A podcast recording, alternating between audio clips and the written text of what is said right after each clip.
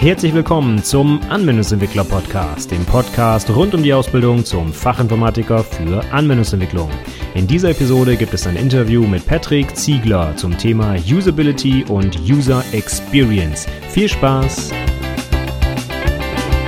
Hallo und herzlich willkommen zur 122. Episode des Anwendungsentwickler Podcasts. Mein Name ist Stefan Macke und heute gibt es ein super spannendes und vor allem auch super langes Interview mit Patrick Ziegler zum Thema Usability und User Experience. Und ähm, ja, da das Ganze heute wirklich sehr lange dauern wird, überspringe ich jetzt mal alles Mögliche an Vorgeplänkel und gehe direkt zum Interview. Ich wünsche dir viel Spaß damit.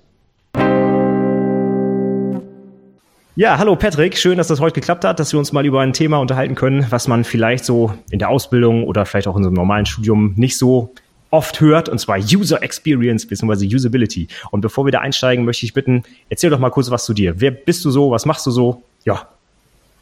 Ja, ich bin Patrick Ziegler, ich bin äh, noch 31 Jahre alt, äh, bald 32.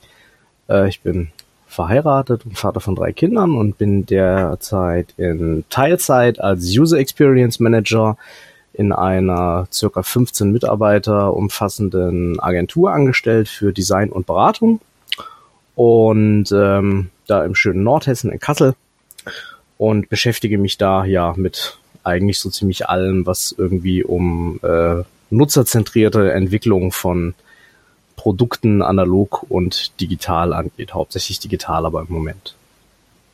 Okay. Das heißt also auch in deinem, ich sag mal, im Tagesgeschäft ist eigentlich genau das dein Job, wie, wie die Benutzer mit der Software interagieren oder wie auch immer, was wir später noch klären werden. Aber das ist quasi auch dein, ja, dein Jobtitel, hast du gerade schon gesagt, das machst du täglich quasi. Ja, das ist, da verdiene ich meine Brötchen mit und äh, bin auch so ganz happy darüber, muss ich sagen, weil es äh, eigentlich egal, äh, um was für ein Projekt man, äh, um was für ein Projekt es sich handelt. Das Ziel ist eigentlich immer, dass Benutzer am Ende äh, weniger Probleme haben als vorher. Und ähm, das ist was, womit ich mich ziemlich gut identifizieren kann, unabhängig davon, um was für ein Projekt oder um was für einen Kunden sich da handelt. Mhm. Wie bist du in diese, ich sag mal, in die Schiene so reingerutscht? Weil ich glaube, du hast ja auch mal irgendwie was programmiert oder zumindest deine Ausbildung in dem Bereich gemacht. Wie, wie kam es dazu, dass du jetzt UX machst? Das ist ganz spannend. Ich habe ähm, schon in der Ausbildung ähm, damals angefangen, den Blog von Joel Spolsky zu lesen, der äh, von Stack Overflow und Trello.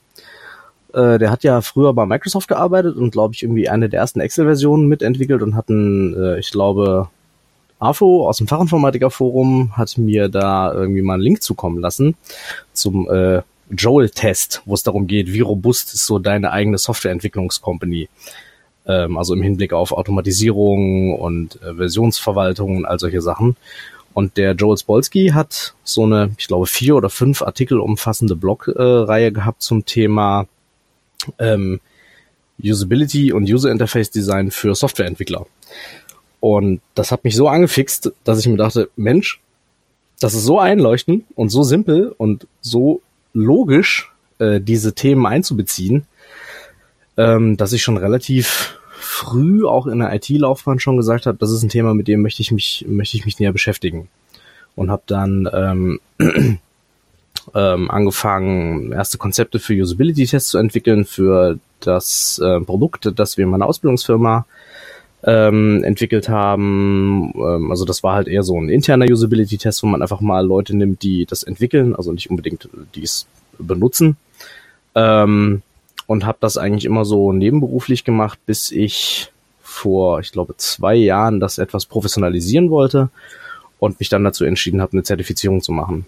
Da gibt's ja verschiedene Wege, wie man äh, ja quasi Usability äh, Engineering oder User Experience Design angehen kann. Gibt verschiedene Studiengänge zu an verschiedenen Universitäten in Deutschland. Also es gibt auch User Experience Design so als Studiengang. Ansonsten sind das relativ klassische Studiengänge wie Mensch-Computer-Interaktion. Es gibt in vielen IT-Studiengängen immer wieder so Ausflüge in das Thema und ähm, aber auch die ganz klassischen Designberufe, also Industriedesigner, die sich hauptsächlich eher mit analogen Themen beschäftigen. Aber es gibt ähm, immer mehr Anteile von ähm, ja, User Experience oder Usability Engineering, die auch in verschiedenen technikbezogenen Studiengängen, wo am Ende ein Produkt entwickelt werden könnte, ähm, die in diesen Studiengängen eben auch Teil sind. Aber ich habe mich eben aufgrund der Tatsache, dass ich äh, zu dem Zeitpunkt auch schon Familie hatte, dazu entschieden, das nebenberuflich in einer Zertifizierung zu machen,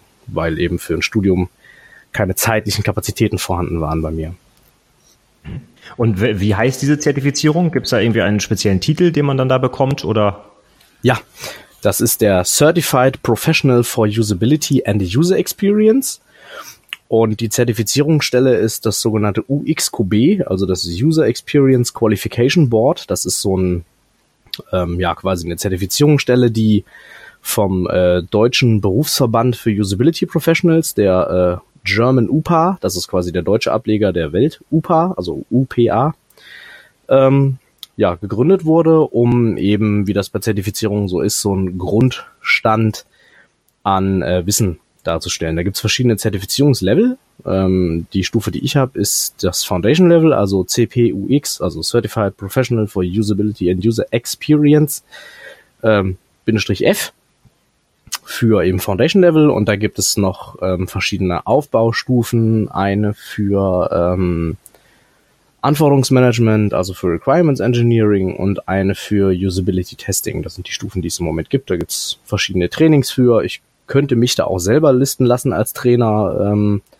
da steht am Ende so eine Multiple-Choice-Prüfung, wo man irgendwie mindestens 70 Prozent erreichen muss. Und äh, wenn man mindestens 80 Prozent erreicht hat, dann kann man sich eben bei der UPA als Trainer listen lassen und dann auch selbst Trainings anbieten dafür. Und ähm, man muss die nicht machen, also man kann die Prüfung auch einfach so ablegen, äh, wie so eine externe Prüfung bei der IHK. Aber ähm, ich habe das Training als sehr, sehr wertvoll empfunden. Ich bin darauf gestoßen über einen Talk, den ich gehört habe auf den Objekt Spektrum Innovations Days in Frankfurt. Das war so ein eintägiges Event, wo ich ähm, von meinem letzten Arbeitgeber mitgefahren bin und äh, mein, den Trainer da äh, in einem Vortrag gehört habe. Der hat äh, einen recht reißerischen Titel für seinen Vortrag gewählt, nämlich ähm, Innovation braucht doch keine Kreativität, ein How-to ähm, Guide für äh, Usability Engineering. Und ähm, also er ist selber auch studierter Ingenieur und ich hatte bisher, muss ich sagen, auch so zu dem Thema Usability und User Experience Design irgendwie immer den, den, ähm, die Vorstellung, dass das ein sehr ja, irgendwie kreatives und abgehobenes Thema ist ähm, und habe dann aber relativ schnell festgestellt, dass das nur eine Seite der Medaille ist und dass man ähm, eben neben diesem ganz, ganz kreativen und emotionalen Ansatz auch über ähm, einen sehr, sehr schematischen und ähm, prozessorientierten Ansatz zu ja sehr präzisen Benutzeranforderungen und Erfordernissen ähm, kommen kann, die so präzise sind, dass das, was am Ende als Produkt rauskommt, als Innovation wahrgenommen wird, weil es das Problem so effizient und so punktgenau löst, wie noch kein Produkt vorher. Und das war was, was ich sehr, sehr spannend fand. Ähm, also der Trainer hat das vorgestellt, das war, ähm, da ging es um ein Produkt, das heißt das Peep Eye, also äh, ich mache da jetzt keine Werbung für, ich gebe das einfach nur wieder. Und ähm, das Problem war, dass es ähm, eine Familie gibt mit äh, vierköpfiger Familie und die äh, frühstücken sonntags morgens zusammen und jeder möchte seine Eier anders haben. Ne? Der Papa möchte harte Eier, die Mama möchte mittlere Eier und die Kinder essen die Eier gerne weich. So, mit dem Kochtopf oder einem herkömmlichen Eierkocher kann man dieses Problem schlecht lösen. Und ähm, die haben dann halt festgestellt, dass das Kernerfordernis an den Prozess des Zubereitens von Frühstückseiern eigentlich ist, dass man zu jedem Zeitpunkt weiß, ähm, welche Innentemperatur das Ei hat. Also um daraus abzuleiten, ähm, welchen ja, Gargrad hat es. Und dabei kam eben dieses Piep-Ei raus. Das ist ähm, im Grunde genommen ein, ich weiß gar nicht, ob es Kunststoff ist, äh, auf, also auf jeden Fall hitzeresistent, äh, mit einem Temperatursensor im Inneren, äh, auch in der Größe eines mittleren Eis den man sowohl in den Kochtopf mitgeben kann, als auch in den Eierkocher. Und äh, der äh, beziehungsweise das beim Erreichen eines bestimmten Garzustands eine Melodie abspielt. So, äh, für weiche Eier ist es, glaube ich, Killing Me Softly, für harte Eier ist es der Radetzky-Marsch oder irgend sowas. Also es ist halt auch noch ein bisschen, ein bisschen amüsant dabei. Ähm, und äh, du hast halt quasi damit dieses Problem gelöst, dass du eigentlich äh, ja vier verschiedene Sorten Eier in einem Kochvorgang haben willst. Und du kannst es in einem Eierkocher nutzen oder in einem Kochtopf. Ne? Also hast halt die Leute, die den Belief haben, dass du nur mit einem Kochtopf gute Eier kochen kannst, hast du genauso abgeholt wie Leute, die sagen, nee, ich mache das mit dem Eierkocher. Ähm, und äh, das hat er halt tatsächlich mit diesem in der ISO 9241 spezifizierten äh, Prozess zur äh, Gestaltung menschzentrierter interaktiver Systeme gemacht. Also es klingt ultra, also es klingt wirklich nach nach äh, sehr sehr drögem trockenen Ingenieursthemen, aber ähm, was halt so dazugehört, um diesen ja, Prozess quasi äh, durchzuführen, mit kontextuellen Interviews, die man mit Leuten führt, mit der Auswertung dieser Interviews, mit dem Bauen von Prototypen, die, man dann iteriert. Das ist schon ein echt spannendes Thema. So. Und da habe ich gedacht, das würde ich irgendwie auch gerne verstärkt beruflich machen. Ja, und dann bin ich irgendwie auch da gelandet. cool. Das äh, finde ich sehr spannend, ja. Wenn man jetzt mal so dran denkt, du sitzt da so in so einem Training und hörst dir da was an über UX. Wer saß denn da noch? Waren das alles Softwareentwickler oder kommt die eher oder kamen die aus dem Bereich Design oder war das ganz gemischt oder wie kann man sich das vorstellen? Das war ziemlich gemischt. Also in dem Training in Köln war es so, dass ähm, Soft von Softwareentwicklern über Projektmanager und Projektmanagerinnen, die sich also hauptsächlich mit Anforderungsmanagement beschäftigen, ähm, relativ viele Leute vertreten waren. Also auch Ingenieure, relativ viele aus dem Bereich Medizintechnik, ähm, da die natürlich besondere Auflagen haben mit den entsprechenden Behörden, die diese ganzen ja, Themen abnehmen müssen. Ich weiß gar nicht, wie die Behörde in Deutschland heißt. Ich glaube, in den USA ist es die FDA. Ähm, und die sind natürlich an bestimmte, ja, an bestimmte Regulatorien äh, gehalten, wenn die jetzt irgendwas Neues entwickeln wollen. Also da gibt's immer wieder ähm, Themen, das hat er erzählt, das war eine ganz lustige Anekdote, dass irgendwie eine Firma hat einen neuen äh, Touchscreen für ein Monitoring-Gerät äh, innerhalb eines Operationssaals entwickelt. Und die haben erst, als sie einen sehr, sehr teuren Prototypen äh, gebaut haben, festgestellt, dass sich der äh, kapazitive Touchscreen mit den vorgeschriebenen Handschuhen gar nicht benutzen lässt. Also die hätten die hätten einen resistiven Touchscreen in das Gerät einbauen müssen und haben halt äh, einfach, weil die so drauf los ingeniert haben, ohne die tatsächlichen Endbenutzer am Ende zu befragen und einzubeziehen ähm, und eben diese systembedingten Anforderungen mitzunehmen, dass die eben Handschuhe tragen müssen und zwar dickere Handschuhe und nicht so ganz dünne, leitende, ähm, haben die irgendwie mehrere hunderttausend Euro verbraten, äh, um diesen Prototypen zu bauen, wo sie am Ende vermutlich entweder Knöpfe ähm, oder eben, was sich besser reinigen lässt, einen resistiven Touchscreen hätten einbauen können in das Gerät. Und das sind so Anekdoten, die man in dem Training mitbekommen hat, die äh, dem ganzen ja, Thema doch, doch noch einiges an Würze verleihen. So neben dem, was man ähm, eigentlich vermuten würde. Also der, der Anteil an ja, analogen und digitalen Projekten, die mir da so begegnet sind, ist ähm, ähm, relativ ausgeglichen, würde ich sagen. Mhm. Und kann man jetzt irgendwie sagen, wenn du jetzt irgendwie eine Vorbildung hattest im Bereich der Softwareentwicklung, hat dir das da irgendwie äh, geholfen oder dich irgendwo weitergebracht im Vergleich jetzt zu den anderen Teilnehmern? Oder ist das wirklich sowas, wo man noch nicht mal unbedingt mal eine Software entwickelt haben muss, sondern wo es eigentlich eher um, ja, so, ich sage jetzt mal so weiche Themen geht?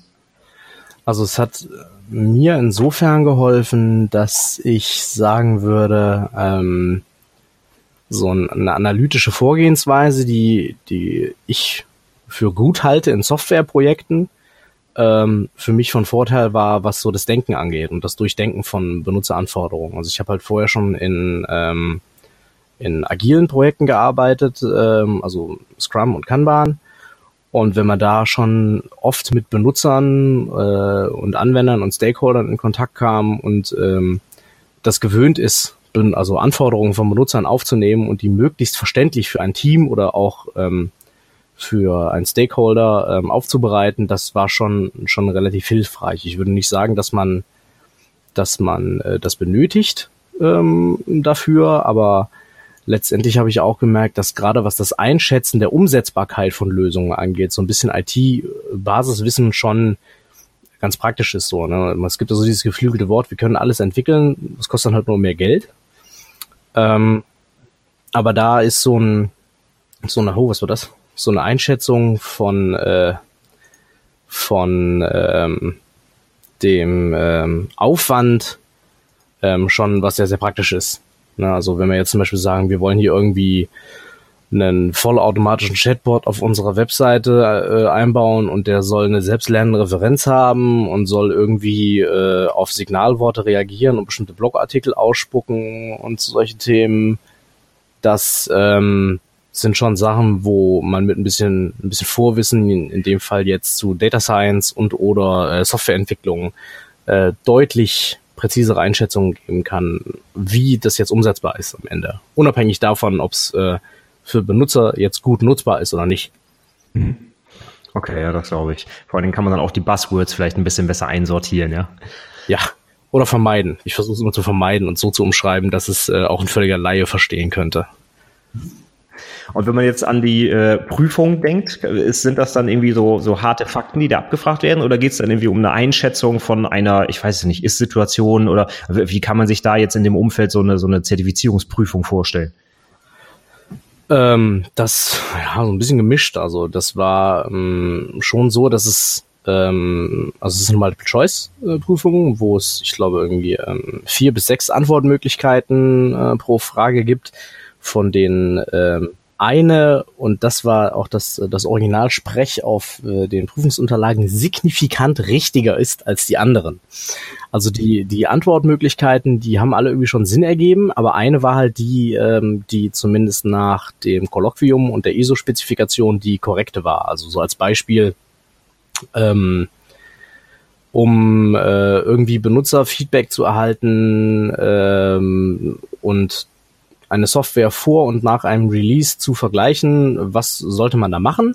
So, und dann gab's halt irgendwie äh, Fokusgruppe, äh, Usability-Test, qualitative und quantitative Nutzerbefragung. So, und üblicherweise macht man sowas halt mit einer ähm, quantitativen Nutzerbefragung, wo man vor dem Release ähm, eine Skala abfragt und nach dem Release eine Skala abfragt und das dann tatsächlich auch quantifizieren kann und sagen, okay, die Akzeptanz in dem und dem Bereich ist halt so und so viel besser. So, das wäre also das bevorzugte Mittel man kann mit den anderen äh, Antwortmöglichkeiten auch was anfangen. Das sind auch durchaus Möglichkeiten, um Feedback einzuholen in so einem Projekt, aber eben nicht die, die an dem Standpunkt oder an dem ähm, Zeitpunkt im Prozess diejenigen sind, die am besten ähm, geeignet wären, um äh, Feedback zu erhalten. Ja.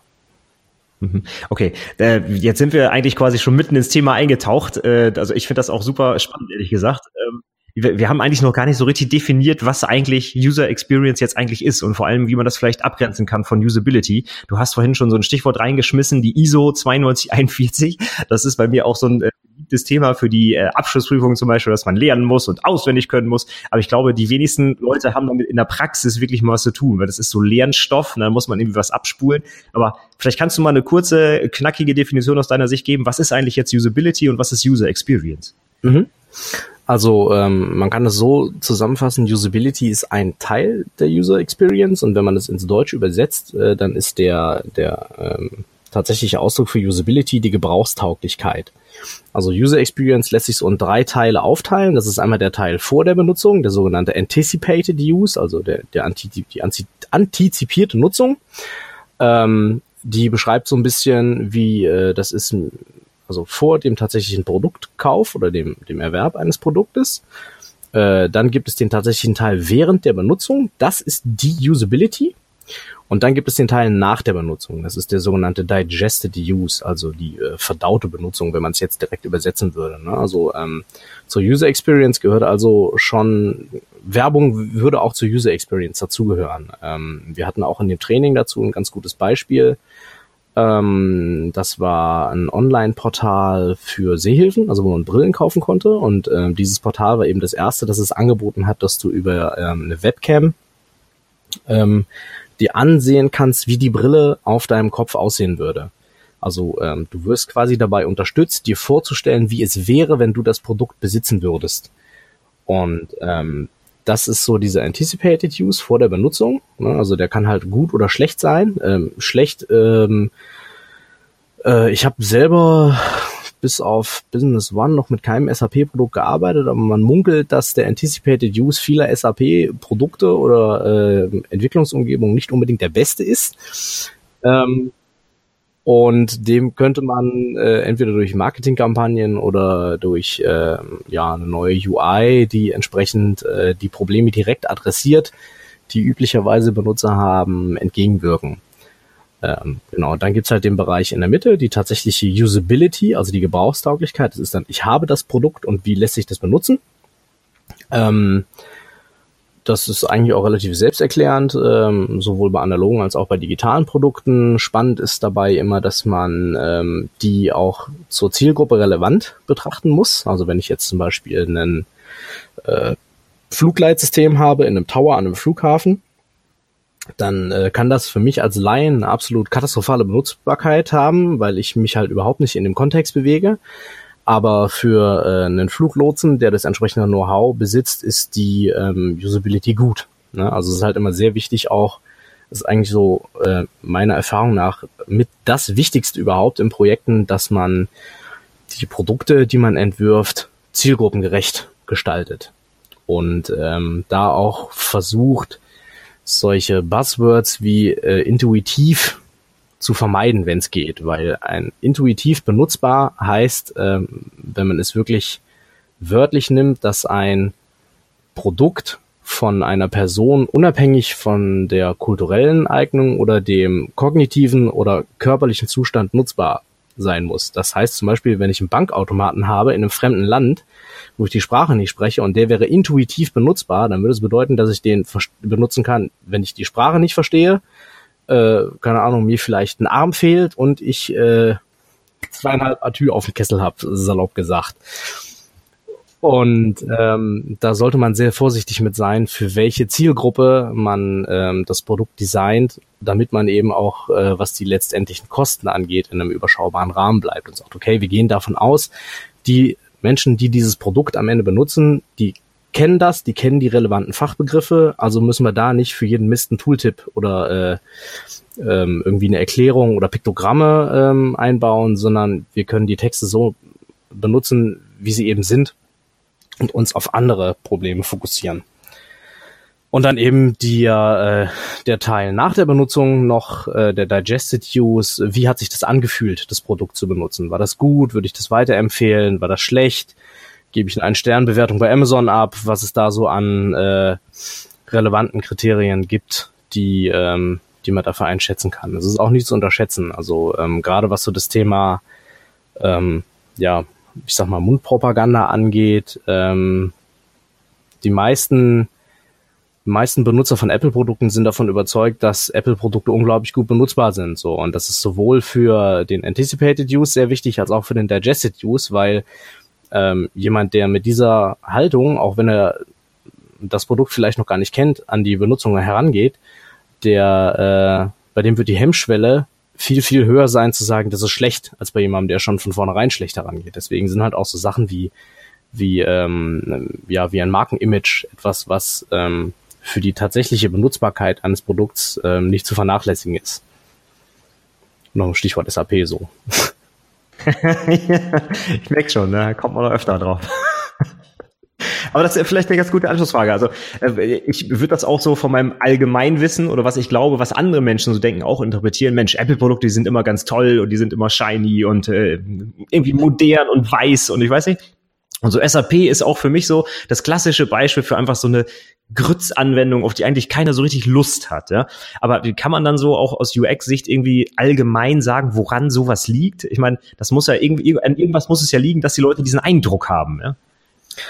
Da, auch da hat unser Trainer, der relativ weit rumgekommen ist, eine spannende Anekdote zu gehabt. Der hat einen Usability-Test ähm, für diese große Firma in Waldorf durchgeführt und ähm, die hatten zu dem Zeitpunkt ähm, eine neue UI entwickelt und haben aber ganz bewusst, um nicht diesen, diesen Anticipated Use aufkommen zu lassen, haben die das äh, mit irgendeiner Fantasiefirma gebrandet beim Usability-Test. Die haben also irgendwelche Fantasiefirmen Kugelschreiber dahingelegt und äh, die entsprechenden Logos in der Software angepasst und die Nutzer, die das benutzt haben, haben gesagt, Mensch, das wäre doch mal eine echte Alternative zu diesem SAP. Und ähm, also es war auch eine ganz normale, ganz normale Software für Abbildung von Geschäftsprozessen und Faktorierung. Und äh, die haben natürlich einige Probleme direkt adressiert. Aber äh, weil da eben jetzt nicht direkt SAP drauf stand, hat das schon dazu geführt, dass das ähm, besser wahrgenommen wurde letzten Endes. Ähm, aber das Beste ist natürlich, wenn man die Probleme direkt und im Dialog mit Benutzern löst. Also was ein Thema ist, dass ähm, mir da auch relativ oft unterkommt, ist, dass eine Software, äh, also oft Software für die falsche Benutzergruppe oder für zu viele Benutzergruppen konzipiert wird. Also da hast du irgendwie so eine Maske mit, keine Ahnung, äh, 20, 25 Buttons, ähm, vielleicht noch irgendwie einen Ribbon oben mit äh, nochmal irgendwie 15 Piktogrammen drin und ähm, du weißt schon gar nicht mehr, was du benutzen sollst. So. Und ähm, also da, da könnte man ähm, als, als ja, vielleicht Workaround schon sagen, okay, es gibt verschiedene Benutzergruppen, die verschiedene Funktionen haben und äh, wenn da jetzt jemand nur Rechnungen durchbuchen soll, dann sind halt auch nur die Elemente in der UI verfügbar und die anderen sind halt irgendwie nicht ausgegraut, sondern ausgeblendet, so damit du sie gar nicht erst siehst und gar nicht erst in Versuchen kommst, da irgendwie was Falsches zu machen oder was zu machen, was nicht eindeutig ist. Und äh, gerade bei so einem Produkt wie wie ja einer Buchhaltungs- oder einer äh, Geschäftsprozessabbildungssoftware die äh, potenzielle Benutzergruppe ist natürlich riesig und auch die Leute, die damit in Kontakt kommen, die sind riesig, was deren deren fachlichen Background angeht, ja. Ähm, haben die äh, eine fachliche Eignung dafür? Haben die vielleicht BWL studiert oder ist das irgendwie ein ein Werkstattmeister, der jetzt eine eigene Werkstatt hat und irgendwie äh, seinen Meister gemacht hat und äh, sich jetzt ein SAP Business One angeschafft hat, um nochmal bei dem Beispiel zu bleiben. Ähm, und da ist auch meiner Erfahrung nach einer der, eines der größten Probleme, dass die Software eben für zu viele oder die falsche Benutzergruppe konzipiert wurde. Und das ist was, was ganz oft zu Problemen bei der Benutzung führen kann. Also, ähm, auch ganz wichtig, man sagt äh, in dem Kontext Nutzungsfehler und nicht Nutzerfehler. Ähm, das ist was, was mir, was mir jetzt auch so rückblickend irgendwie auffällt, dass äh, gerade Softwareentwickler irgendwie dazu neigen, äh, ich nehme mich da auch nicht aus, irgendwie äh, das gerne mal so dem DAO äh, zuzuschieben oder zu sagen, ja, die haben ja keine Ahnung, wie man das benutzen soll, warum registrieren die sich auch doppelt? Ähm, frag dich aber nicht, warum registrieren die sich doppelt, frag dich, warum wird die E-Mail-Adresse nicht auf schon vorhanden sein überprüft im Registrierungsprozess und du wirst dann auf ein Anmeldeformular weitergeleitet. So, ne? Also das sind so ähm, so so Kleinigkeiten, wo man, wenn man äh, die sieben Dialogprinzipien ähm, betrachtet, also so Sachen wie Aufgabenangemessenheit, kann ich überhaupt das Problem lösen mit dem Produkt, das ich habe? Ähm, und andere äh, da, ja, also wenn man das betrachtet und beachtet, schon viele potenzielle Probleme ausräumen kann, bevor sie überhaupt passieren. Mhm. Für mich fand ich gerade sehr spannend, dass äh, also insgesamt jetzt auch, dass zu UX halt auch so, dass ich sage jetzt mal einfach das Image oder die Marke der Software vielleicht dazugehört. Also wenn ich jetzt zum Beispiel SAP äh, mir nochmal daran denke, dass es halt in den Köpfen der Leute schon so ein bisschen, ich sag jetzt mal, verbrannt ist und dass sie jetzt sogar auch mit einem neuen Design vielleicht um die Ecke kommen könnten, aber diese Grundeinstellung der Leute schon dazu beiträgt, dass die UX eigentlich gar nicht mehr so gut sein kann wie bei einem völlig neuen Produkt. Ja. Das äh, finde ich schon mal wieder sehr interessant.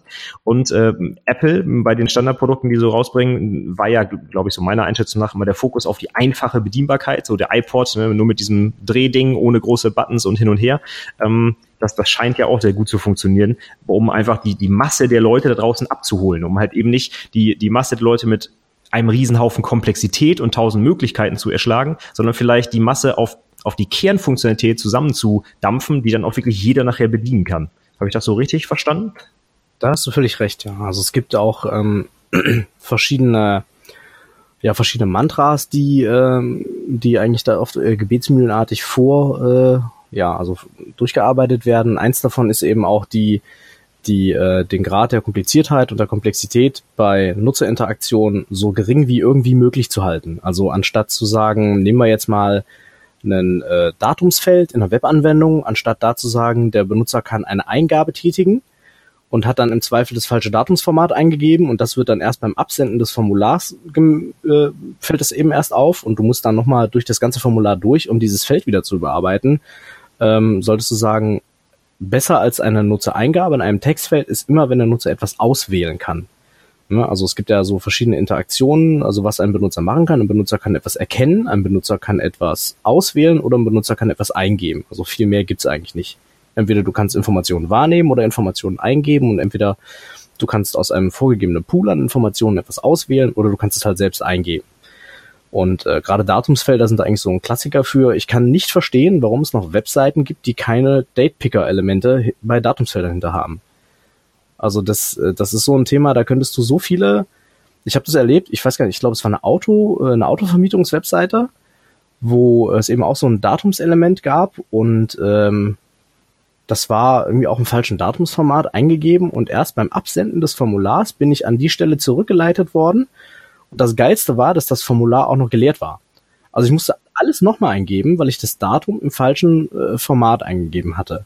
Und das sind Sachen, wo ich sage, äh, als Benutzer, also da bin ich doch in 0, nix bei einer anderen, bei einer anderen Website. So, ne? Oder ähm, da habe ich auch selbst gemerkt, ähm, da ging es ähm, um die Standortauswahl. Und äh, es gab da für den Standort Kassel gab es vier Plätze, an denen man sein Auto, also auch eine Autovermietungswebseite, an denen man sein Auto abholen äh, bzw. wieder zurückgeben konnte. Und ähm, bei der Initialauswahl konntest du diesen Standortcluster auswählen. Also da stand dann Kassel in Klammern vier. Und auch das ist erst angemäkelt worden bei äh, dem Bestätigen des Formulars. Dann bist du nochmal zu diesem Punkt zurückzukommen, zurückgekommen. Da war der Rest dann Gott sei Dank noch ausgefüllt wurdest darauf hingewiesen, dass du bitte einen Standort auswählen musstest. Den Standort hast du dann ausgewählt. Der hat aber abhängig vom ausgewählten Standort dann nicht nochmal überprüft, ob der zu der Zeit, die du initial angegeben hattest, überhaupt geöffnet hat.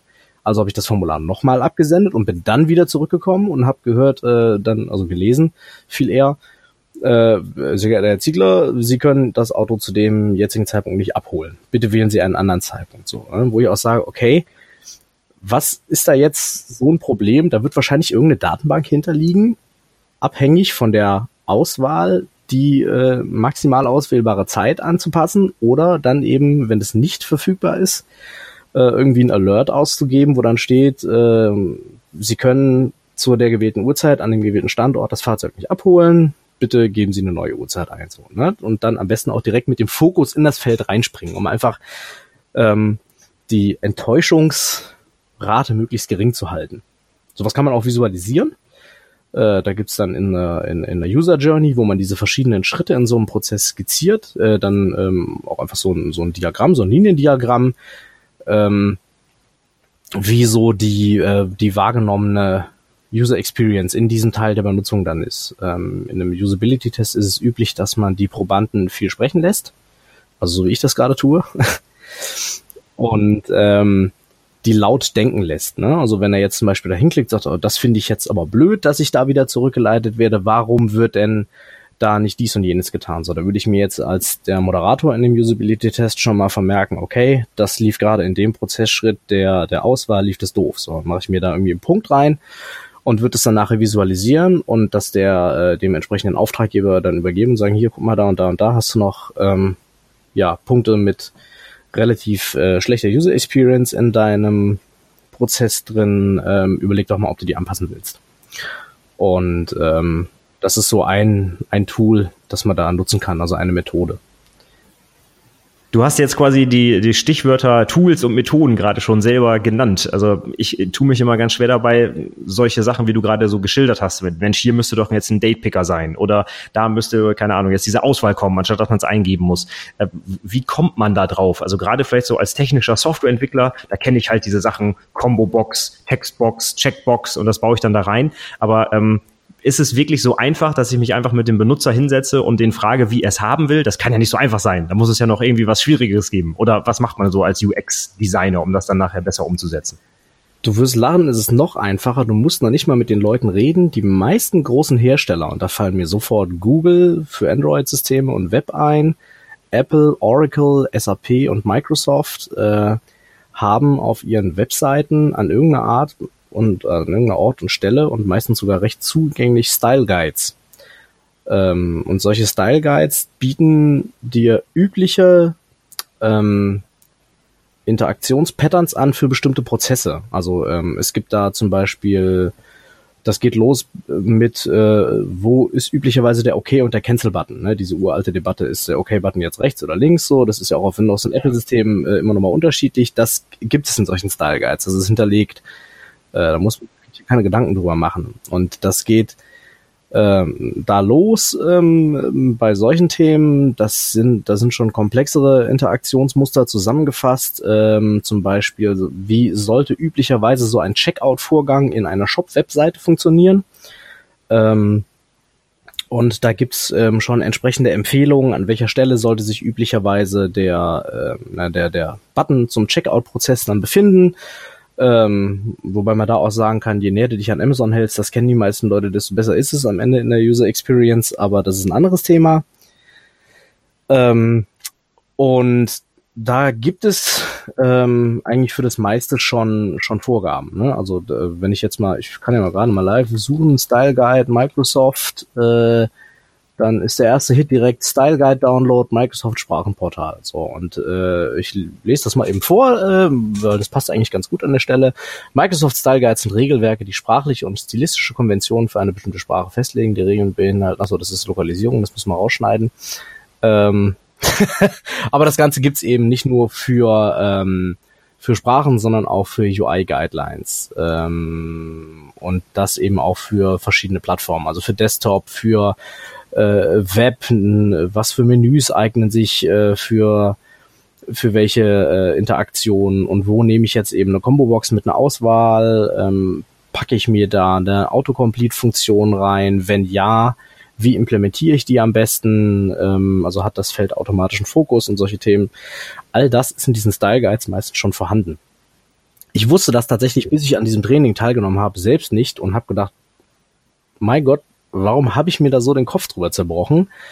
Ähm, aber glücklicherweise waren die meisten äh, ja, Entscheidungen, die ich so in meiner beruflichen Laufbahn, was jetzt tatsächliche Interaktionselemente in der UI ähm, angeht, äh, korrekt. Also ja.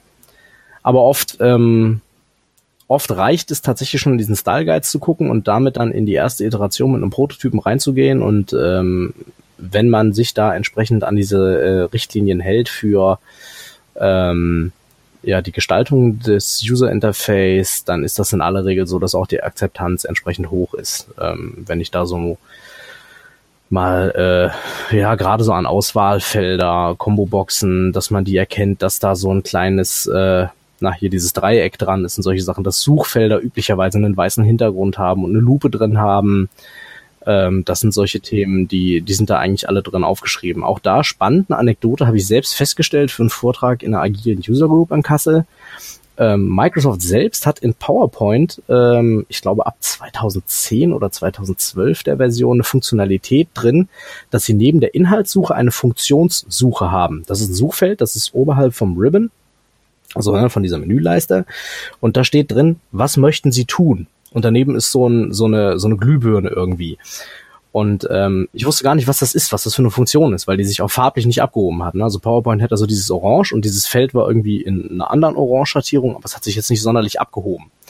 Und das ist eigentlich ein total geiles Feature, weil wenn du irgendwie was drucken willst, dann kannst du da oben in dieses Suchfeld Drucken eingeben und dann zeigt dir das quasi isoliert aus dem Menü raus den Punkt Drucken an und alles, was da eben zugehört. Also Seitenansicht, ähm, Seitenausschnitt bemessen äh, Format äh, hier, also ne, Hochformat oder Querformat und solche Sachen.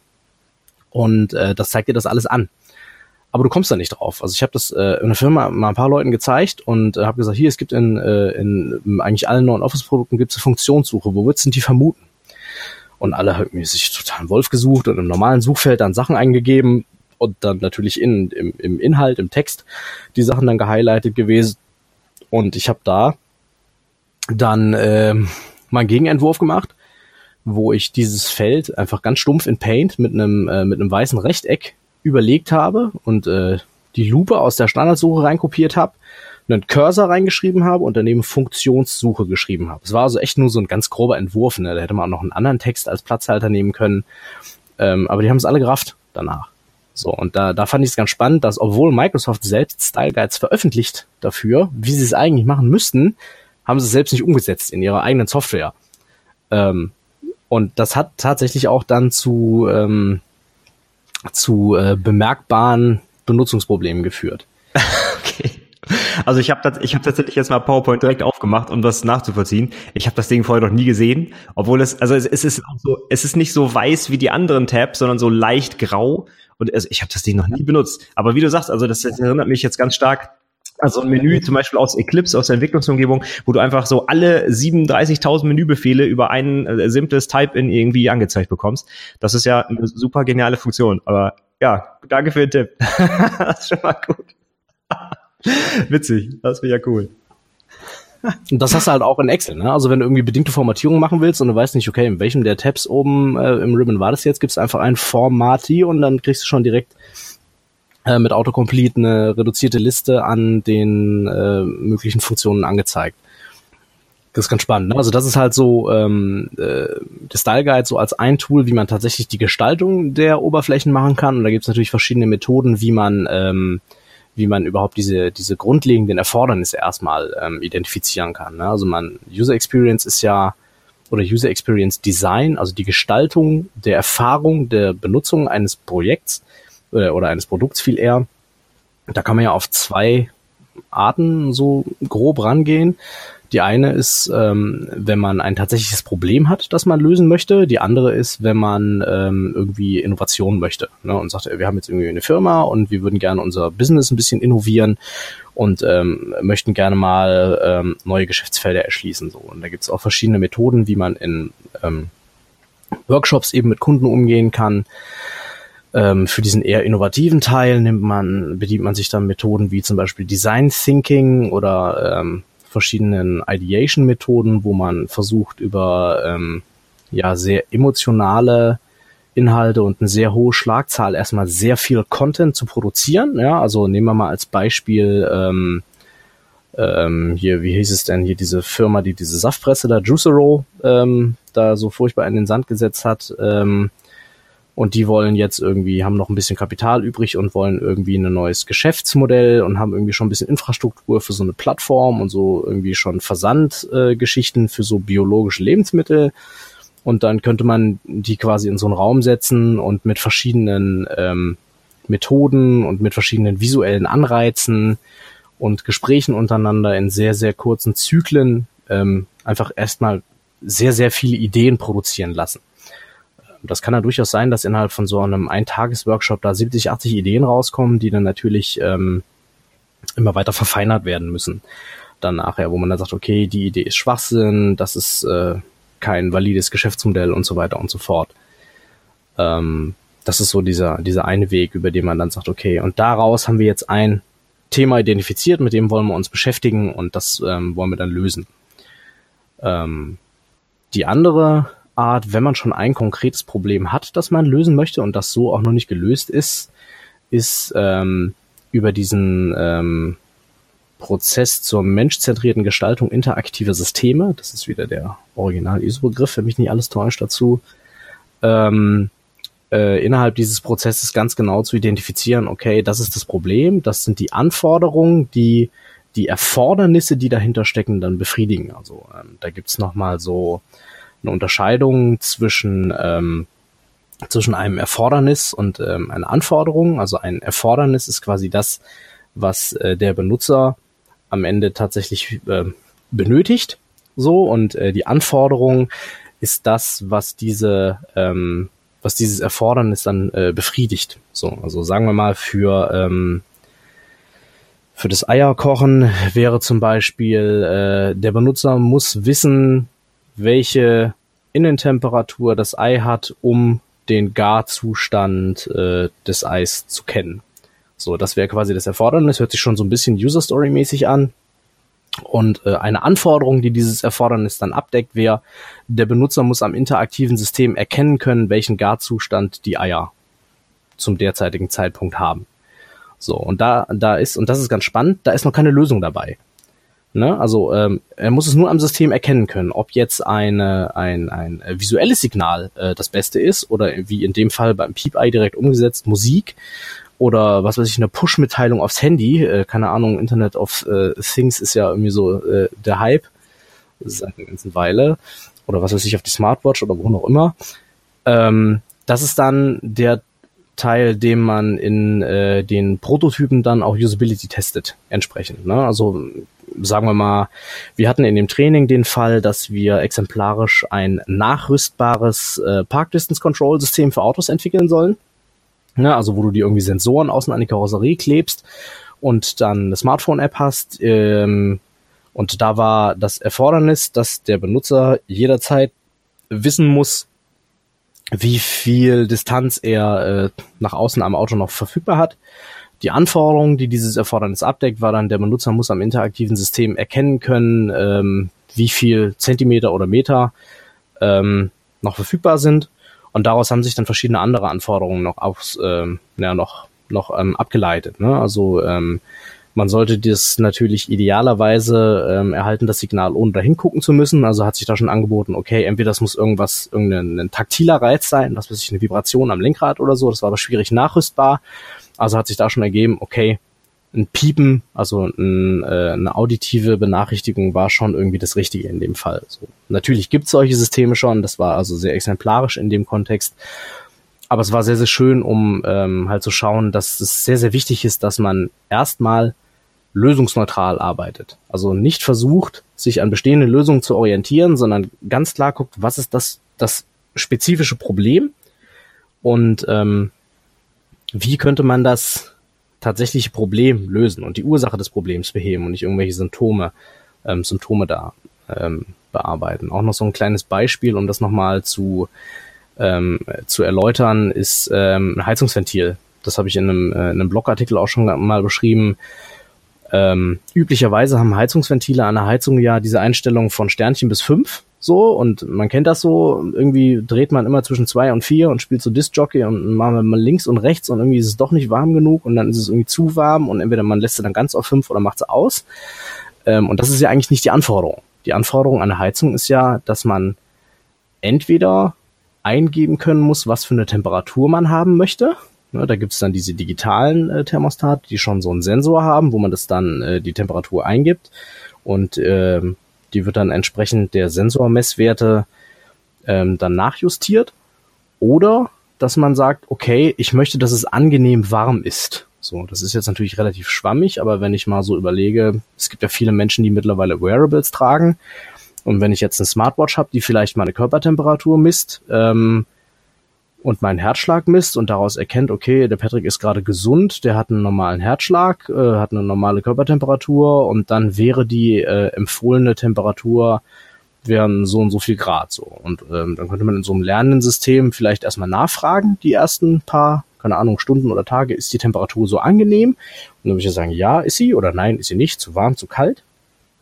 Ähm, und dann könnte dieses System automatisch lernen und abhängig von meiner Körpertemperatur ohne jegliches Zutun, ähm, den Datenschutz mal völlig außen vor gelassen, ähm, meine, äh, ja, mein Wohlbefinden irgendwie steuern. Ne? Und wenn ich dann irgendwie wegfahre und das System misst dann, okay, der Patrick ist mit seiner Position gerade, was weiß ich, 400 Kilometer, weit weg und ist auch sonst keiner zu Hause, dann können wir die Heizung ausschalten. Und wenn er jetzt losfährt und sich mit einer bestimmten Geschwindigkeit auf seine äh, Heizung zubewegt, dann würde ich die quasi so hochfahren, dass sie beim, dass er beim Erreichen ähm, seines Zuhauses seine Wunschtemperatur wieder hat. So, das sind dann so Sachen, wo man schon schon in so einen Bereich kommt, das wird als Innovation wahrgenommen, weil es irgendwie dieses Problem Raumtemperatur so ähm, ja spannend, so anders und so präzise auch löst, ähm, dass man das noch nicht so kennt. Ne? Also das ist so ein auch so ein Beispiel für gute Usability sind so, ähm, wie heißen die denn, diese Neulandmarker. Ne? Das sind so, so, äh, so im Grunde genommen ganz normale Flipchart-Stifte. Ähm, aber was die ein bisschen anders machen als die, die meisten Konkurrenzprodukte ist, man kennt das ja, ich weiß nicht, ob du auch äh, häufiger mal Flipcharts beschreibst, ich gehe einfach mal von aus. Ähm, wenn man so ein Edding hat, ja, und man hat den ähm, so stehen, wie der eigentlich stehen muss, nämlich auf, also auf der, der Kappe. Dann guckt man von oben drauf und hat so eine Büchse Eddings und man sieht nicht, welche Farbe haben die denn jetzt. Welchen nehme ich denn da jetzt raus? Nehme ich jetzt den grünen raus oder nehme ich den schwarzen raus? Diese Neulandmarker haben oben auf der Rückseite einen Punkt. Und zwar in der Farbe, ähm, in der du auch schreiben würdest. Ne, das heißt, die stehen, die stehen immer so, dass du immer Tinte vorne in der Spitze hast und sofort losschreiben kannst, ohne dass der Stift irgendwie trocken ist. Du siehst aber von oben, wenn du drauf guckst, welche Farbe der hat. Und dann sind das noch so Kleinigkeiten wie ergonomische Rillen zum Schreiben. Die Dinger sind nachfüllbar. Die haben so einen, ähm, so einen kleinen Punkt an der Seite noch dran, dass sie die nicht vom Tisch rollen können, ne? Und solche Sachen, wo du einfach merkst, okay, da hat sich jemand, da hat sich jemand richtig Gedanken gemacht dabei, ja. Der hat mit Leuten gesprochen, der hat mit Trainern gesprochen und mit Coaches und mit Leuten, die oft irgendwie moderieren und Flipcharts schreiben und Stifte irgendwo hinlegen und hat ganz präzise analysiert, was stört dich denn dabei? Und hat halt so lange gefragt, bis irgendwie da am Ende stand, okay, so, das sind jetzt die Erfordernisse, ja, ähm, und daraus leiten sich bestimmte Anforderungen an diesen Stift ab. Und eine davon ist halt eben, der soll da nicht vom Tisch runterrollen. Auch wenn der Tisch mal schief ist. Und das sind so Sachen, die kann man mit, ähm, mit einem systematischen Vorgehen, mit kontextuellen Interviews, die ähm, nach bestimmten Signalworten ausgewertet werden, ähm, mit Fragebögen, qualitativen und quantitativen Benutzerbefragungen, ne? also qualitative für ähm, was stört dich, schreib da was zu und quantitative im Sinne von wie sehr stört dich, setze hier bestimmtes Problem ein. Ähm, kann man das auswerten, kann es evaluieren, kann es quantifizieren, um dann auch zu sagen, okay, das ist jetzt so das dringendste Problem, das sollten wir zuerst lösen und da ähm, mit einem Prototypen in den Usability-Test gehen. Mhm. Jetzt, äh, du bist angefangen mit dem Unterschied zwischen Erfordernis und Anforderung. Für mich als Softwareentwickler fängt die Entwicklung ja meist mit der Anforderung an, weil die trägt jemand an mich heran, wie zum Beispiel ein Anforderungsmanagement oder das steht in einem Lasten- oder Pflichtenheft oder wie auch immer. Und jetzt kommt aber wohl, also von meinem Verständnis noch etwas vor dieser Anforderung, nämlich das Erfordernis. Ist denn dann das jetzt vielleicht sogar auch mit meiner Aufgabe als Entwickler, solche Anforderungen nochmal zu hinterfragen? Weil manchmal kommen ja vielleicht auch Sachen, wo ich mich frage, was soll das? Warum soll ich das so umsetzen? Und wenn ich jetzt keinen UX-Experten in der Firma habe, muss ich mich dann mal vielleicht hinsetzen und überlegen, was war vielleicht der Grund, wie es zu dieser Anforderung kam oder wie kann das laufen in der Praxis? Das ist durchaus ratsam, das so zu machen, ja. Ähm, also ähm, üblicherweise ähm, bekommt man als Entwickler halt schon irgendwie was Fertiges, was Fertiges ähm, ja geliefert, so, ähm, wo man wo man ähm, ja, wo man mitarbeiten muss. Und ähm, gerade in solchen Fällen, wo einem sowas irgendwie nicht koscher vorkommt, ähm, ist das schon schon gut, wenn man in einem Projekt einen, äh, einen Kunden oder noch besser einen Benutzer, also einen potenziellen Anwender hat, wo man nochmal nachfragen kann, wie ist denn das gemeint? Ne? Also sagen wir mal, wir haben jetzt irgendwie diese Anforderungen, ähm, der Benutzer muss am System den Garzustand der darin befindlichen Eier erkennen können. Ähm, das ist jetzt schon äh, so eine gute Anforderung, wo, wo man schon auch irgendwie was entwickeln könnte. Aber gehen wir mal davon aus, man hätte ähm, jetzt irgendwie der pff, Benutzer äh, muss am äh, System äh, irgendwas eingeben können, so, ne, an einem Eierkocher irgendwas eingeben können, was weiß ich, irgendwie äh, hier äh, Eier kochen auf äh, Facebook teilen oder so. Und ähm, da ist es dann schon durchaus ratsam, nochmal nachzufragen, okay, was ist denn das Problem, was jetzt damit gelöst wird eigentlich? Ne? Also ähm, ich soll jetzt hier irgendwie den, den Garzustand der Eier erkennen können. Da ist relativ klar, okay, ähm, wenn ich den nicht erkennen könnte, dann weiß ich ja nicht, wie weit die Eier darin sind. So, und ähm, im, im, in der Usability, also in der ISO-Spezifikation und auch im Berufsalltag ist es so, dass Anforderungen eigentlich schon, schon immer ein bestimmtes Problem lösen. So, und ähm, wenn man das nicht identifizieren kann, das Problem, das davon gelöst wird, ähm, dann ist das also im, im, im besten Fall erstmal eine unsichere und im schlechtesten Fall also auch eine schlechte äh, Anforderung, die man rausschmeißen sollte. Ähm, da ist schon schon gut und wichtig, da auch mit äh, dem Benutzer in Iteration zu gehen, sei es in ja in äh, einem Scrum-Projekt irgendwie nach einem Sprint-Release ähm, oder eben in einem Usability-Test. Also man kann diese die die Methoden in verschiedensten Projektmanagement-Frameworks ähm, an verschiedenen Stellen implementieren. Also das ähm, ist jetzt irgendwie nicht nur in so einem agilen Kontext, weil ich jetzt schon mehrfach Scrum erwähnt habe, möglich. Das geht auch in äh, Prints oder in normalen Wasserfallprojekten an bestimmten Zeitpunkten, wo man diesen Prozessschritt dann eben fest mit einplant und sagt, okay, wenn wir diesen Schritt erreicht haben, dann machen wir einen Usability-Test.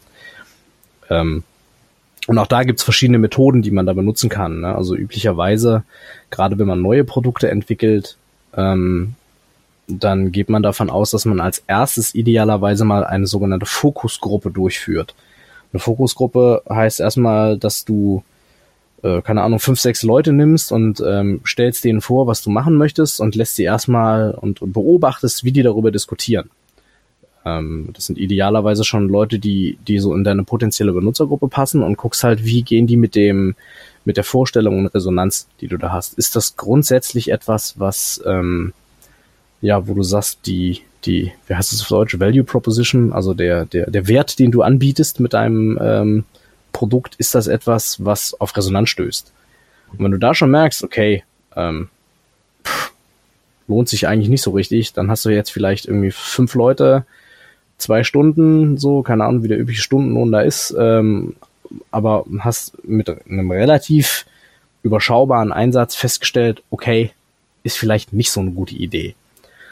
Ähm, und ähm, so eine Fokusgruppe erst relativ spät im Projekt durchzuführen, ist äh, nicht unbedingt ratsam, weil wenn du da schon irgendwie mehrere tausend, zehn oder hunderttausend Euro sogar verbraten hast, um verschiedene Prototypen zu entwickeln, dann noch zu überprüfen, ist es überhaupt sinnig, was wir da entwickeln, ähm, ist zwar immer noch besser, als es gar nicht zu machen, dann kann man immer noch die Notbremse ziehen, aber ähm, das ist schon eine Methode, die man am Anfang eines Projekts eher ähm, einsetzen sollte. Und da natürlich, wie immer, ähm, meine Erfahrung, je näher man auch als Entwickler oder vielleicht sogar gerade als Entwickler ähm, am Kunden und am Markt ist, äh, desto besser.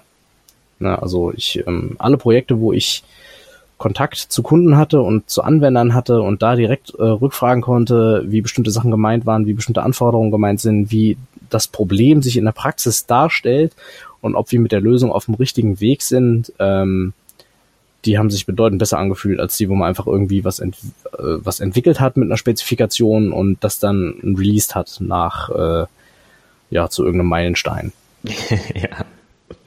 Aber wenn du jetzt sagst, man sollte das möglichst zu Beginn im Pro äh, Prozess machen oder im Projekt machen, was ich auch gut nachvollziehen kann, dann hat das ja vielleicht auch noch gar nicht unbedingt so einen technischen Hintergrund. Also ich stelle mir jetzt gerade vor, zu Beginn des Projekts haben wir ja noch nichts, was man irgendwie zeigen kann oder ausprobieren kann. Arbeitest du denn da tatsächlich wirklich so, wie man es von den Kreativen kennt, mit Zettel und Papier? Oder benutzt du da irgendwie so Mock-up-Tools oder, oder wie kann man sich das vorstellen, wenn man eigentlich ja noch nichts hat an der Software, muss ja mit irgendwas anfangen?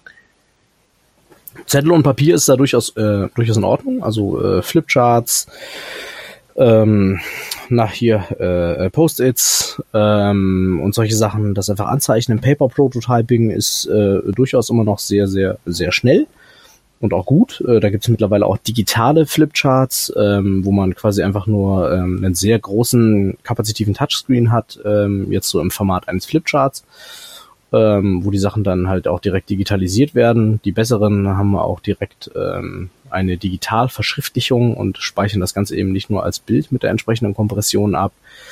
Ähm, ich bin an sich da auch eher digital eben, weil ich aus dem, aus dem IT-Umfeld auch komme und mich da irgendwie auch heimischer fühle und mache da auch schon viel auf Wireframes. Also da gibt's verschiedene Tools, so äh, Draw.io und äh, Balsamic äh, Mockup war, glaube ich, in der Jira Suite mal drin, weil ich weiß nicht, ob es immer noch drin ist oder ob es mittlerweile rausgenommen haben, Atlassian. Ähm, aber wenn man da irgendwie nach Wireframe oder Mockup-Tool sucht, äh, momentan arbeite ich mit Apple Hardware, da haben wir Sketch und äh, OmniGraffle im Einsatz für die verschiedenen Stufen. Das ist schon was, wo man, sagen wir mal, in einer Stunde so eine relativ grobe UI zusammenzimmern kann. Kollegen von mir haben das jetzt auch schon so gemacht für äh, den Relaunch einer, ähm, einer Webseite, dass sie verschiedene Interaktionselemente und verschiedene UI-Elemente tatsächlich ausgedruckt und ausgeschnitten haben und die dann vom Kunden ähm, per Hand ähm, zusammenschieben lassen haben. Ne? Also ähm, was weiß ich, da waren bestimmte Eingabeelemente, bestimmte Buttons, bestimmte Tabs und die haben sich die verschiedenen Seiten dann eben selbst so auf den Tisch zusammengeschoben geht auch. Also was immer man da braucht und ähm, was immer sich eignet, je nachdem, wie viel Interaktivität man da noch drin haben will. Ob es jetzt eher Workshop-Charakter hat oder man eher ein Design präsentiert und sich Feedback dazu einholt. Lego funktioniert irgendwie auch immer ganz gut. Ähm, also äh, Lego jetzt nicht unbedingt äh, für ähm, für das konkrete Bauen so, aber für so Projektmethoden. Ne? Also ich habe das schon schon gehabt, wenn man Projekte hat mit eher ähm, ja, sagen wir mal, mit eher konservativen Kunden, die aus Konzernstrukturen kommen, die aber irgendwie ein ganz neues Produkt haben wollen und das aber möglichst durchgeplant so. Ähm, da, um da dann zu vermitteln, okay, man kann so ein, so ein neues Produkt, wo es noch keine messbaren Werte und Metriken für gibt, das kann man nicht einfach so, so durchplanen. Ähm, da fand ich, war Lego Serious Play eine sehr, sehr schöne Methode, um so zu vermitteln, ähm, es ist gut, wenn du Prototypen baust. Ja, wenn du schnell mit mehreren ähm, Iterationen einen Prototypen baust. Da gibt es eine sehr, sehr simple Übung, wo du einen äh, einen Rennwagen irgendwie mit 36 Lego-Teilen bauen musst und ich sag mal 50 Prozent der Teile sind Schrott, ja, also irgendwelche sich drehenden Antennen und Satellitenschüsseln und all sowas. Und du sollst aber in zwei Minuten mit all diesen Teilen einen Rennwagen bauen. Und äh, die nächste Runde ist dann ähm, mit, ich glaube, 25 Teilen und dann mit 17 und dann mit 12. Und da merkst du schon, wenn du das mit mehreren Teams gleichzeitig machst, dass sich irgendwann die, die Designs annähern. So. Und je näher die sich sind, desto eher bist du am, am Kern dieses äh, Rennwagens in dem Fall dran. Ne? Also ähm, man sagt ja so, äh, Perfektion ist nicht dann erreicht, wenn man nichts mehr hinzufügen kann, sondern dann, wenn man nichts mehr weglassen kann. Und das ist quasi der Punkt, wo du, wo du merkst, okay, das ist der, der MVP, also unser, unser Minimum Viable Product, ähm, das wir da jetzt erarbeitet haben. Und das geht auch sehr, sehr früh schon ähm, mit Papier. Und äh, den ganzen Entwicklern kann ich da nur raten, ähm, möglichst immer so einen Anwendungsfall mal durchzuskizzieren und auch durchzuentwickeln, anstatt erstmal so eine ganze Schicht aus so einer Architektur ähm, in der Breite jetzt komplett fertigzustellen.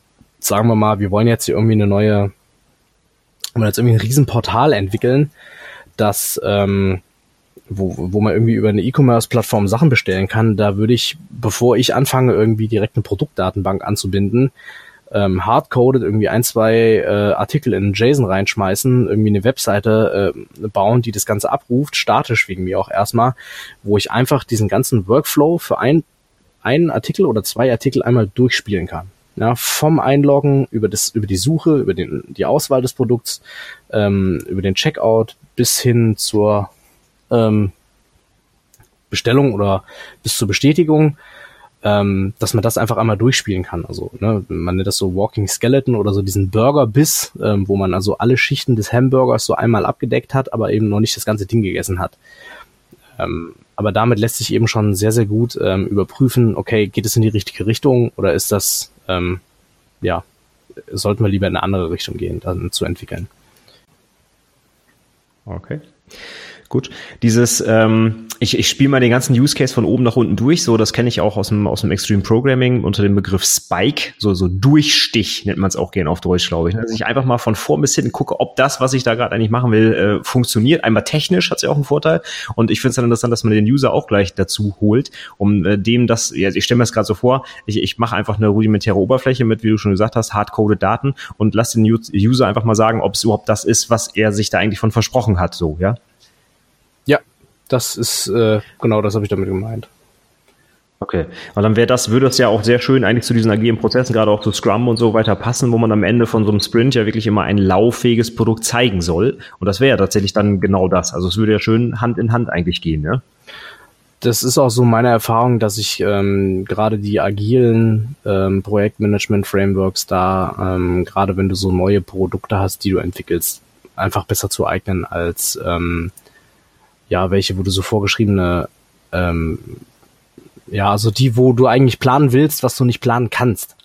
Ne, sag ich mal, so gerade wenn du ein neues Produkt entwickelst, wo, wo du vielleicht noch ähm, neu mit auf den Markt gehst und wo es noch keine Konkurrenz ähm, gibt, dann kannst du das nicht alles durchplanen. Da, da ähm, musst du schauen, dass du möglichst schnell am Markt bist mit und ähm, möglichst schnell gutes Feedback einholst und ähm, also ich sag mal, den Schrott, den du, den du dann nicht brauchst, auch aussortierst. Ähm, und da eignen sich natürlich so agile ähm, Rahmen bedeutend besser für. Ne? Und das ähm, kann man, wenn man eine entsprechende Firma hat, auch vertraglich so entsprechend machen. Da gibt es so Sachen wie ähm, ein spannendes Buch. Der agile Festpreis heißt das. Ähm, da geht es quasi darum, dass du ähm, ja quasi einen, einen Scrum-Team kaufst und ähm, dann sagst, okay, wir machen jetzt mal so zwei, drei Testsprints und ähm, wenn das, was die abliefern äh, innerhalb von diesen Sprints okay ist, äh, dann nimmt man quasi die Velocity, die das Team hat und sagt, ähm, wir schätzen jetzt mal so irgendwie, dass wir 8000 äh, Story Points brauchen und dafür machen wir ähm, den Preis jetzt fest. Und wenn wir nach 6000 fertig sind ähm, und dem Kunden das schon gefällt, dann sind wir nach 6000 fertig und er bezahlt auch nur 6000, weil die Firma, die das dann umsetzt, ja dementsprechend auch wieder früher anfangen kann, ähm, sich mit anderen Themen zu beschäftigen. Ähm, und da ist da eben auch ähm, eher dann dahin geht zu sagen, ähm, wir wollen hier einen bestimmten Wert haben. Wir haben ein bestimmtes Produkt, das wir am Ende haben wollen. Und ähm, wenn sich das im Lauf des ja, Projekts verändert, was ja durchaus passieren kann, äh, dann können wir darauf reagieren. Mit dem Rahmen, den wir uns gesetzt haben und sind da eben nicht so ja, starr und ähm, eingefahren für mich ist so interessant, wenn, wenn du jetzt wirklich in, in deinem Tagesjob dich komplett eigentlich mit diesem UX-Thema beschäftigst, ähm, dann ist offensichtlich ja diese, diese Funktion desjenigen, der sich genau um diese UX kümmert, halt bei euch mit einer separaten Rolle belegt. Ähm, wenn ich jetzt so eine Rolle in meinem Unternehmen nicht habe, aber ich möchte halt irgendwie schon meine, meine Benutzer irgendwie ansprechender mit meiner oder, oder die, die Software ansprechender für die Benutzer gestalten, ist es dann so einfach, dass ich vielleicht als Entwickler auch einfach zum Benutzer mal hingehe und einfach mal mit dem spreche? Kann man das so einfach zusammenfassen, dass eigentlich UX sich darum dreht, dass man sich vielleicht auch mal mit dem Benutzer beschäftigt und nicht einfach ihm irgendwie was gibt, was er dann hoffentlich gut findet. Kann man das so einfach sagen oder? Das kann man tatsächlich so einfach sagen, ja. Also ich habe das ja in, in meiner alten Firma, wo ich als Software- und Datenbankentwickler tätig war, habe ich das genauso gemacht. Also wir haben tatsächlich auch mit ähm, mit ähm, Anwendern in dem Fall zum Teil auch gesprochen. Wir haben mit den äh, Kundenbetreuern gesprochen, die natürlich das Anwenderfeedback oft erhalten. Wir haben äh, uns selbst äh, dafür Zeit genommen, um äh, mal einen Usability-Test durchzuführen. Ähm, also da gibt es verschiedene Mittel und Wege, wie man das machen kann. Ne? Man kann jetzt sagen, wir nehmen hier wir machen ein richtiges Testlabor mit Pupillentracking, ja, wo wandert die äh, das, das Sichtfeld hin in, zum in bestimmten Schritt, ja, da, also gerade um so, ähm, um in so einem Projekt zu gucken, ähm, wo platziere ich welche Interaktionselemente, wo erwartet ein Benutzer, ähm, wenn ich ihm zum Beispiel die Aufgabe gebe, sortiere das Ergebnis in irgendeiner Datenbankanwendung äh, ähm, nach dem höchsten Umsatz. So, wo gucken die zuerst hin? Ne? Und äh, gucken die zuerst auf den Spaltenkopf, dann sollte ich vielleicht einen Klick auf den Spaltenkopf die Sortierfunktion unterstützen oder gucken die erst irgendwo anders hin so und ne, da, da etablieren sich dann auch bestimmte Muster am, ähm, am Ende raus. Ähm, das kann man natürlich so machen und dann irgendwie ein riesen teures Usability-Labor aufbauen. Man kann aber auch einfach sich fünf Leute picken und sagen, hier, ähm, ich würde gerne mal, ähm, damit wir irgendwie unser Produkt ein bisschen besser entwickeln können, äh, die mal so äh, drei, vier Aufgaben stellen. Das geht auch nicht darum, wie gut du bist oder so. Es geht darum, die Software zu testen. Es ist gar nicht wichtig, ähm, was du für eine Vorerfahrung hast. Einfach mal ähm, durchlesen, ob du die Aufgaben verstanden hast und dann irgendwie eine Viertelstunde durchklicken. Bitte laut drüber sprechen, was du da machst. Ich würde ein bisschen mitschreiben und dann kann man das nochmal durchgehen am Ende so. Und das kannst du mit fünf Leuten machen, dann hast du, was weiß ich, vielleicht anderthalb Stunden plus nochmal drei, vier Stunden Nachbereitung, dann hast du vielleicht so ein Dreiviertel oder sagen wir, lass es auch mal einen ganzen Arbeitstag sein, wo du dich damit beschäftigt hast. Und das reicht oft schon, um tatsächlich ähm, zwei, drei DIN A4 Seiten Findings am Ende mitzunehmen, wo man sagt, okay, die können wir jetzt mal sortieren und können sagen, was davon ist das Brennendste und was davon ähm, ist so das, was wir mit dem geringsten Wert umsetzen können, was am Ende dem äh, mit dem geringsten Aufwand umsetzen können, was den meisten Wert auf Kundenseite am Ende bringt. Das geht durchaus. Ähm, das also auch innerhalb der Firma zu machen, das ist so Joel Spolsky nennt es diese Hallway Usability Tests. Also man packt sich einfach jemanden, den man auf dem Flur äh, sieht und sagt, ey, klick ich mal hier eine Viertelstunde durch die Webseite durch. Ähm, alternativ dazu gibt es, ähm, wenn man als Entwickler ähm, also sich ein bisschen schon damit auskennt, die Möglichkeit einer sogenannten Inspektion. Ähm, das sind so, dann nimmt man sich so zehn Kriterien, nach denen man eine, ähm, ein bestimmtes Produkt analysiert und ähm, spielt das quasi aus der Sicht des Usability Professionals durch. Also nicht aus Benutzersicht, sondern man guckt drauf und sagt, okay, ähm, basierend auf den ähm, Dialogprinzip der, ähm, na, was nehmen wir denn mal, Aufgabenangemessenheit, äh, Selbstbeschreibungsfähigkeit nehmen wir jetzt mal, ähm, gucke ich mir die Anwendung an und sage, okay, an der und der Stelle gibt es potenzielle Nutzungsprobleme, weil die UI ähm, eben nicht selbstbeschreibend ist an der Stelle. Man nicht weiß, was macht das jetzt genau, wenn ich da hinklicke oder vielleicht nicht steuerbar ist. Ne? Also wenn ich jetzt ähm, äh, ich habe keine Möglichkeit, irgendwie in meinem Dialog nochmal einen Schritt zurückzugehen oder die Geschwindigkeit des Dialogs ähm, meinen Fähigkeiten anzupassen.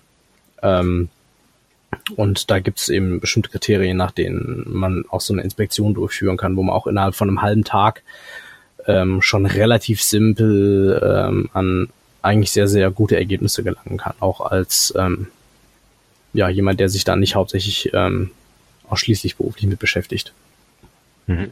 Aber wenn, wenn du das jetzt machst, also du hast jetzt das ganze Wissen, du bringst die Methoden mit, hast das alles schon mal gemacht, wie kann ich mir denn dann deine Arbeit quasi vorstellen? Was kommt denn bei dir am Ende so eines Tages raus? Also lieferst du dann zum Beispiel dem Entwickler so ein Pflichtenheft, wo drin steht, hier, da muss der Button hin und das muss rot und das irgendwie, oder, oder was, was, was produzierst du eigentlich als UX-Experte? Mhm. Also das sind, ähm, sind ganz oft, wenn es äh, um Anwendungen geht, sind es ähm, Skizzen, Designs oder Mockups von äh, ja von Softwarekomponenten. Also das, ähm, wir haben da bestimmte Design-Tools, die ähm, statisches HTML exportieren können, wo man sich bestimmte Hyperlinks einfach selbst reinsetzen kann. Das ist dann so eine Art Click-Dummy, ähm, wo ähm, ja man quasi eine relativ statische HTML-Seite hat, die aber das äh, eben diesen diesen Durchstich, diesen Spike ähm, schon irgendwie repräsentiert. Ja, also da gibt's die besseren dieser Design-Tools. Da kannst du dir quasi so ein Rectangle in der Anwendung zurechtziehen und wenn du das dann exportierst, ist das ein entsprechendes HTML-Element. Ist erstmal recht simpel gemacht, ne? ist dann auch nicht Funktion. Und wenn du so ein Input-Field hast, dann ist es auch einfach immer erstmal nur ein ganz, ganz simples Input-Field ohne irgendwie eine Logikprüfung dahinter. Aber ähm, ähm, gerade da wir als Agentur das ja nicht selbst entwickeln, sondern erstmal nur die Spezifikation machen, ähm, ist das halt so das, was, was so ein typisches ähm, Arbeitsergebnis wäre. Ne? Oder das halt entsprechend ähm, auch eine User Journey bauen. Das heißt, ähm, wenn jetzt ein Kunde kommt und sagt, hier, wir wollen irgendwie unseren Webshop mal neu designen, ähm, dann würden wir da eben so eine User Journey einmal ähm, aufziehen. Das heißt, ähm, ein Benutzer kommt auf diese Webseite, ähm, registriert sich vielleicht oder meldet sich an, wenn er schon da war, nimmt, ähm, sucht bestimmte Artikel, legt die in seinen Warenkorb, wählt die Bezahlart aus, wählt ähm, die äh, äh, Rechnungsadresse und die Lieferadresse aus und ähm, erhält dann so eine Bestellbestätigung. Vielleicht dann auch so, so Sachen wie Rabattcodes eingeben und so weiter und so fort. Und das einfach mal so durchspielen. Also welche Schritte gibt es überhaupt in diesem Prozess? Viele Leute wissen das gar nicht, ähm, was es eigentlich für Teilaufgaben in so einer Aufgabe gibt. Also Teilaufgabe und Aufgabe ist so der ähm, so der, das ISO-Sprech dazu, dass man also eine Aufgabe in Teilschritte zerlegt und dann schaut, okay, ähm, wo kann es da potenzielle Probleme geben? Ja, also zum Beispiel bei der Produktsuche, nach was für Kriterien soll da gelistet werden? Sollen irgendwie äh, Artikel im Angebot äh, prominenter erscheinen in der Suche? Ähm, vielleicht Markenartikel, will man das überhaupt steuern oder will man äh, das irgendwie noch anders verschlagworten? Da gibt's verschiedene Schritte und so eine User Journey, das äh, gibt's verschiedene Formate, wie man das ausspielen kann, ob man äh, da irgendwie in Excel äh, mitmacht oder seine PowerPoint-Präsentation packt oder ähm, das in äh, da auch ein Wireframe-Tool benutzt, wo man äh, einfach Anmerkungen dann an den entsprechenden Stellen drüber packt. Das ist ganz abhängig davon, was für Kunden man hat.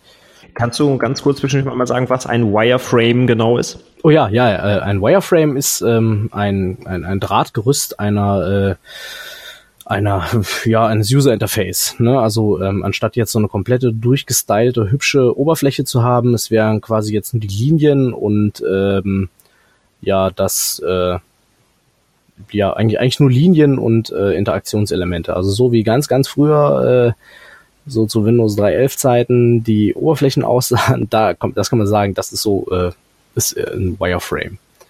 Ja. Okay. Hat das denn äh, direkt oder ist das einfach nur als Wort irgendwas mit Mockups zu tun oder ist das, das noch wieder was anderes? Das ist äh, synonym zu verwenden, ja. Ah, okay, gut, alles klar.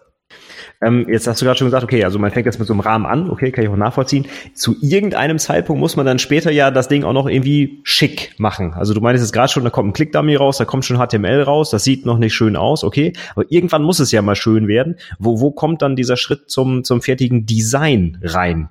Also wenn du jetzt zum Beispiel so ein, so ein Wireframe rausgibst, dann könnte theoretisch ja der Entwickler schon anfangen, das irgendwie umsetzen. Würde das dann parallel zum Beispiel an so einen Designer gehen, der das dann irgendwie mit Farben und ich weiß nicht, gestalterisch irgendwie ansprechend macht? Oder wo, wo passt das in den Prozess? Ja, das ist das übliche Vorgehen an der Stelle, dass man, je nachdem, was man so an Corporate Design ähm, Vorgaben hat, ähm, dass tatsächlich dann, wenn der Startschuss kommt und sagt, okay, das wollen wir so entwickeln, ähm, dass das dann parallel geschieht. Das gibt aber auch durchaus Kunden, die wollen das auch schon in dem Clickdummy so haben. Ne? Also da würde man dann entsprechend ähm, äh, das entweder direkt einfärben in dem Tool oder schon entsprechend CSS äh, vorarbeiten. Da gibt es auch verschiedene äh, das ist jetzt nicht so mein Spezialgebiet, aber da gibt's ähm, auch verschiedene Studiengänge, die sich so mit Farbenlehre und mit Ästhetik beschäftigen. Ne? Also was sind so warme Farben, was sind kalte Farben, wo sollte ich die verwenden, eher an welchen Stellen, also diese typischen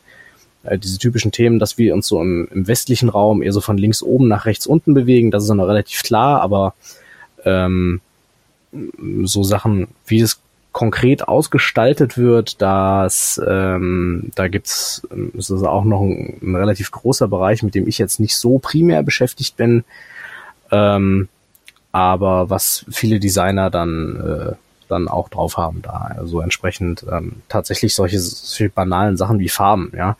Ähm, also sich da Farben zum Hervorheben, ähm, man kennt es ja, also das Rot ist irgendwie immer eher so schon mit schlechten Sachen verknüpft und äh, Grün irgendwie eher so mit guten. Also sollte ich auch schauen, dass ich, äh, wenn ich diese Farben überhaupt verwende, ähm, die entsprechend dann auch einsetze und auch für äh, Buttons. Ne? Also wenn ich so überlege, Flat Design war jetzt irgendwie relativ in. Das ist aus, aus Usability-Sicht ist das eine ziemliche Katastrophe, wenn du nicht erkennen kannst, ob es jetzt ein Button oder ein Label ist.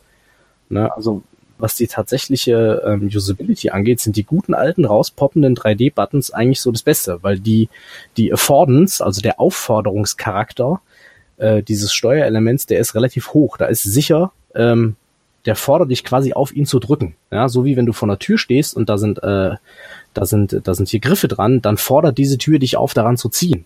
Ja, wenn du eine Tür hast mit Griffen, wo du drücken musst, dann bist du erstmal verwirrt als Benutzer. Ne, das sind die, die sogenannten Norman Doors. Das wäre so ein Beispiel für schlechte Usability. Ja, oder ähm, so äh, Wasserhähne zum Beispiel. Ne? Also ähm, ich habe es in einer alten Firma gehabt, da hatten wir Wasserhähne ähm, mit, so einem, mit so einem Sensor, wo du deine Hand drunter gehalten hast und du kannst dir vorstellen, an wie vielen Wasserhähnen ich einfach die Hand drunter halte und mich dann wundere, dass kein Wasser rauskommt. Dieser Wasserhahn, ja, und es gibt also die wildesten Designs, wo ich mich echt frage, was haben sich die Leute dabei gedacht, als sie diesen Wasserhahn entworfen haben, ja, wo du entweder den, äh, den Rücken von diesem Wasserhahn streicheln musst oder die Hand irgendwie an der Wand vor irgendeinen Sensor halten musst, damit da Wasser rauskommt. Da gibt äh, Gott bewahre, wie die Temperatur eingestellt wird an den Dingern, ja. Also da gibt's die absurdesten Designs, wo sich irgendjemand mal gedacht hat, das machen wir jetzt mal anders so, ne? Und anders ist aber nicht unbedingt gut so. Und sich abheben äh, ist nicht unbedingt gut, wenn, wenn sich ein bestimmtes Interaktionsmuster sich im Kopf schon verfestigt hat. Ob das jetzt so zu dem, wie wir Menschen denken, passt oder nicht, ist erstmal zweitrangig, solange die meisten Menschen das kennen. Excel muss nicht unbedingt äh, das sein, was zu unserem Hören am besten passt. Aber es ist die verdammte Referenz für Tabellenkalkulationsprogramme und die meisten Leute, die sich damit beschäftigen, beschäftigen sich mit Excel. Also wenn du irgendwas Neues baust äh, in der Hinsicht, dann solltest du es entweder sehr gut machen, wenn du es anders machst, oder du hältst dich einfach an Excel, wenn du auf Nummer sicher gehen willst. Ich hatte es vorhin schon erwähnt, so Checkout-Vorgänge auf Webseiten, die, wenn die sich an Amazon halten, dann ist die Akzeptanz einfach hoch, weil die meisten Leute Amazon kennen und benutzen. Vielleicht noch eine letzte Frage dazu. Also das Design, vielleicht versteht man das landläufig dann halt ein bisschen anders. Also wenn ich Design höre, denke ich auch automatisch irgendwie ans Aussehen. Aber so ein User Experience Design, da geht's also eigentlich eher um das Design dieser Interaktion, vielleicht der Abläufe, der Teilprozesse, was du gerade sagtest, aber nicht unbedingt um die Gestaltung der Farben und Formen, sondern ähm, das ist dann weiterhin die, die Rolle eines klassischen Designers, der sich dann vielleicht darum kümmert. Aber so ein UX-Experte, der konzentriert sich eigentlich eher auf, ja, auf das Design des Prozesses, sage ich mal, richtig? Das ist korrekt, ja. Also es geht, ähm, das ist natürlich auch ein Bestandteil, die visuelle Gestaltung und die, die ähm, Ästhetik.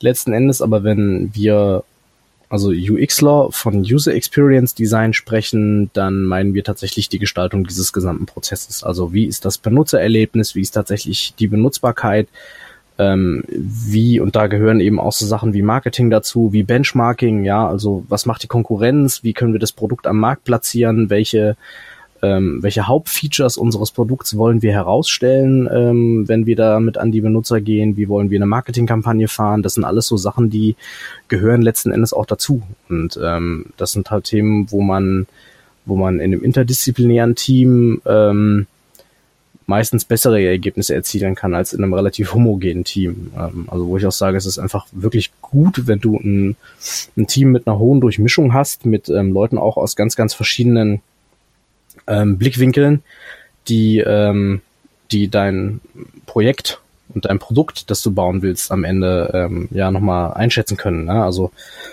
ähm, sagen wir mal, du, was weiß ich, irgendwelche ähm, Tools für Landwirte, ähm, so was so Farming, Smart Farming Geschichten angeht. Ähm, da kann man ja mit, mit verschiedenen Algorithmen ähm, berechnen lassen, wann so der, der ähm, typische oder der bestmögliche Erntezeitpunkt für äh, bestimmte ähm, ja, Früchte ist auf dem Feld. Und wenn du das irgendwie mit einer App machst, dann, dann musst du halt überlegen, okay, trifft das meine Zielgruppe? Und ähm, wenn du es nicht auf einer App machst, musst du halt überlegen, okay, wie kann ich das dann anbieten, diesen Service, damit es angenommen wird? Und wie vermarkte ich das Ding dann ähm, auch? Und was für letzten Endes gehört da auch SEO zu. Ja, also wenn ich jetzt bei Google oder irgendwo bei einer Suchmaschine suche, wie werde ich auf dieses Produkt aufmerksam? Wie kommt mir das unter? Ist das ähm, Push-Werbung oder versuche ich da noch irgendwie irgendwelche äh, kognitiven Dissonanzen zu erzeugen, indem ich so Text-Bild-Scheren drin habe? Ähm, und äh, das gehört letzten Endes alles zur, äh, zur User Experience dazu. Und das sind Sachen, die man betrachten muss. Du kannst das beste Produkt haben, solange, wenn dein Image schlecht ist und die Leute es nicht benutzen wollen, ähm, dann hast du gelitten. So, also dann, das ist als, als jemand, der mit einem Produkt an den Markt gehen will, einfach sehr, sehr wichtig, diese ganzen Aspekte ähm, zu betrachten. Es sei denn, du bist in einer Situation, wo es einfach keine Alternativen gibt und wo die Leute deine Software oder dein Produkt benutzen müssen, weil es einfach nichts oder noch nichts anderes gibt ähm, auf dem Markt. Das, solche Situationen gibt's zwar selten noch, äh, aber die gibt's auch hat äh, die Aussage mit, ist die App überhaupt das Richtige eigentlich ganz spannend. Also wenn ich mir mal ernsthaft Gedanken mache, könnte ich auf die Idee kommen zu sagen, die Anwendung, die ich hier gerade baue, ist eigentlich Quatsch, weil meine Zielgruppe diese Anwendung so wahrscheinlich gar nicht nutzen wird, sondern zum Beispiel jetzt der Landwirt, der auf dem Trecker sitzt, hat vielleicht nicht unbedingt die App, sondern braucht irgendwie was ganz anderes. Ja? Also man könnte schon allein die, die, äh, die Programmierung der eigenen Anwendung komplett hinterfragen, ob man vielleicht die komplett falsche Plattform zum Beispiel nutzt oder so. Ja?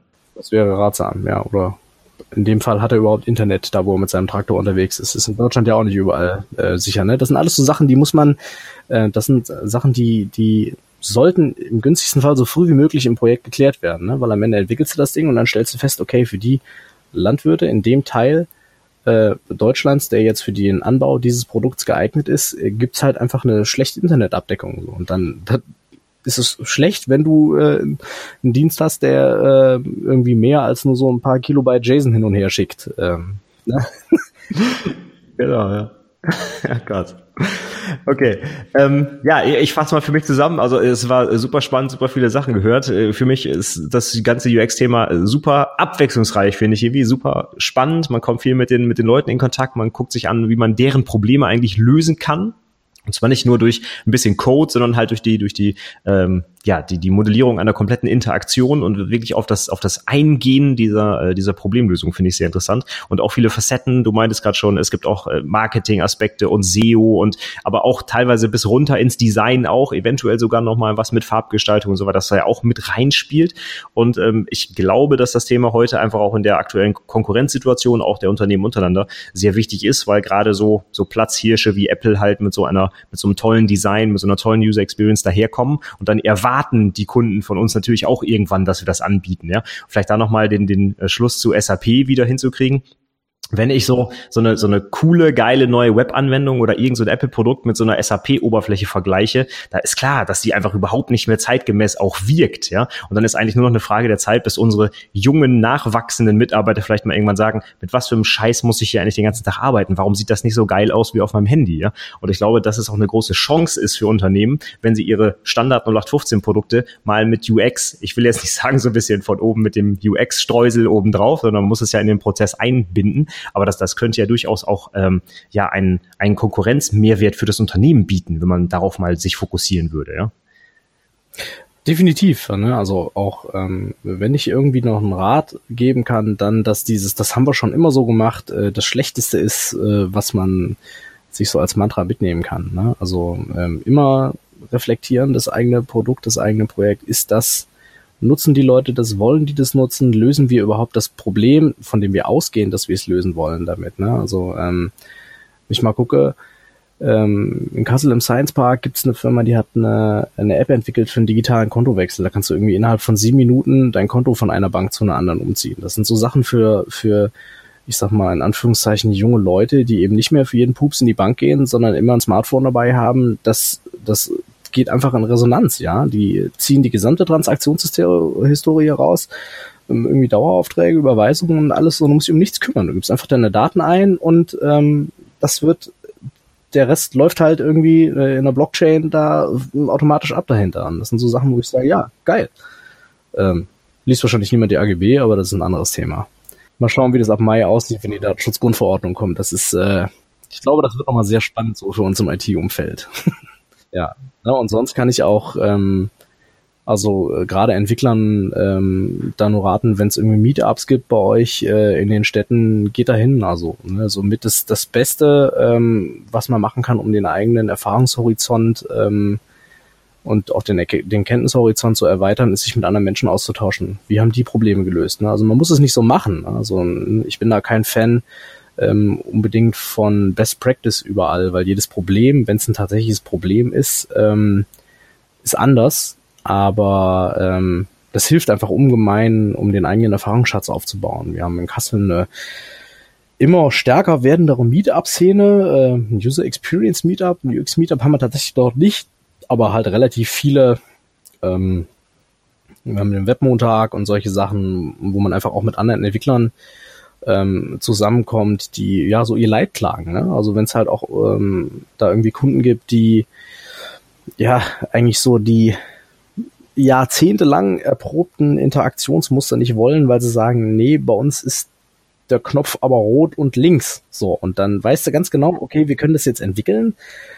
Und dann wird das uns in einem halben Jahr spätestens um die Ohren pflegen, wenn der Launch kommt. Ne? Und äh, da auch Erfahrung zusammen, wie geht man mit sowas um, mit solchen Kunden in solchen Situationen. Ne? Also natürlich gibt's viele Bücher und gibt's viele Blogs so. Ähm, ähm, so Don't Make Me Think ist ein Buch von Steve Krug. Das kann ich da irgendwie jedem empfehlen, der sich ähm, da mal einlesen will. Gerade was so das Thema, wie kann ich mit relativ kleinem Budget in meiner Firma so Do-it-yourself Usability-Tests durchführen. Da gibt's ein eigen, ganzes eigenes Kapitel drin. Ähm, und ähm, aber ansonsten echt tauscht euch mit anderen Leuten aus. Das, da geht nichts drüber. Also ganz davon abgesehen, dass ich allgemein ein großer Fan von so Meetups und äh, Makerspaces bin. Ne? Also gerade auch so aus dem User Experience Bereich, wenn wir jetzt nicht in der digitalen Produktentwicklung sind, sondern bei analogen Themen, ähm, dann ist so ein 3D-Drucker an so einem Makerspace oder einem Fab Lab um die Ecke schon eine verdammt coole Sache, um ähm, einfach mal so einen Prototypen zu bauen, den man auch mal anfassen kann. Und ähm, da haben die meisten Städte schon mehr zu bieten, als man ähm, das so mitkriegt auf den ersten Blick.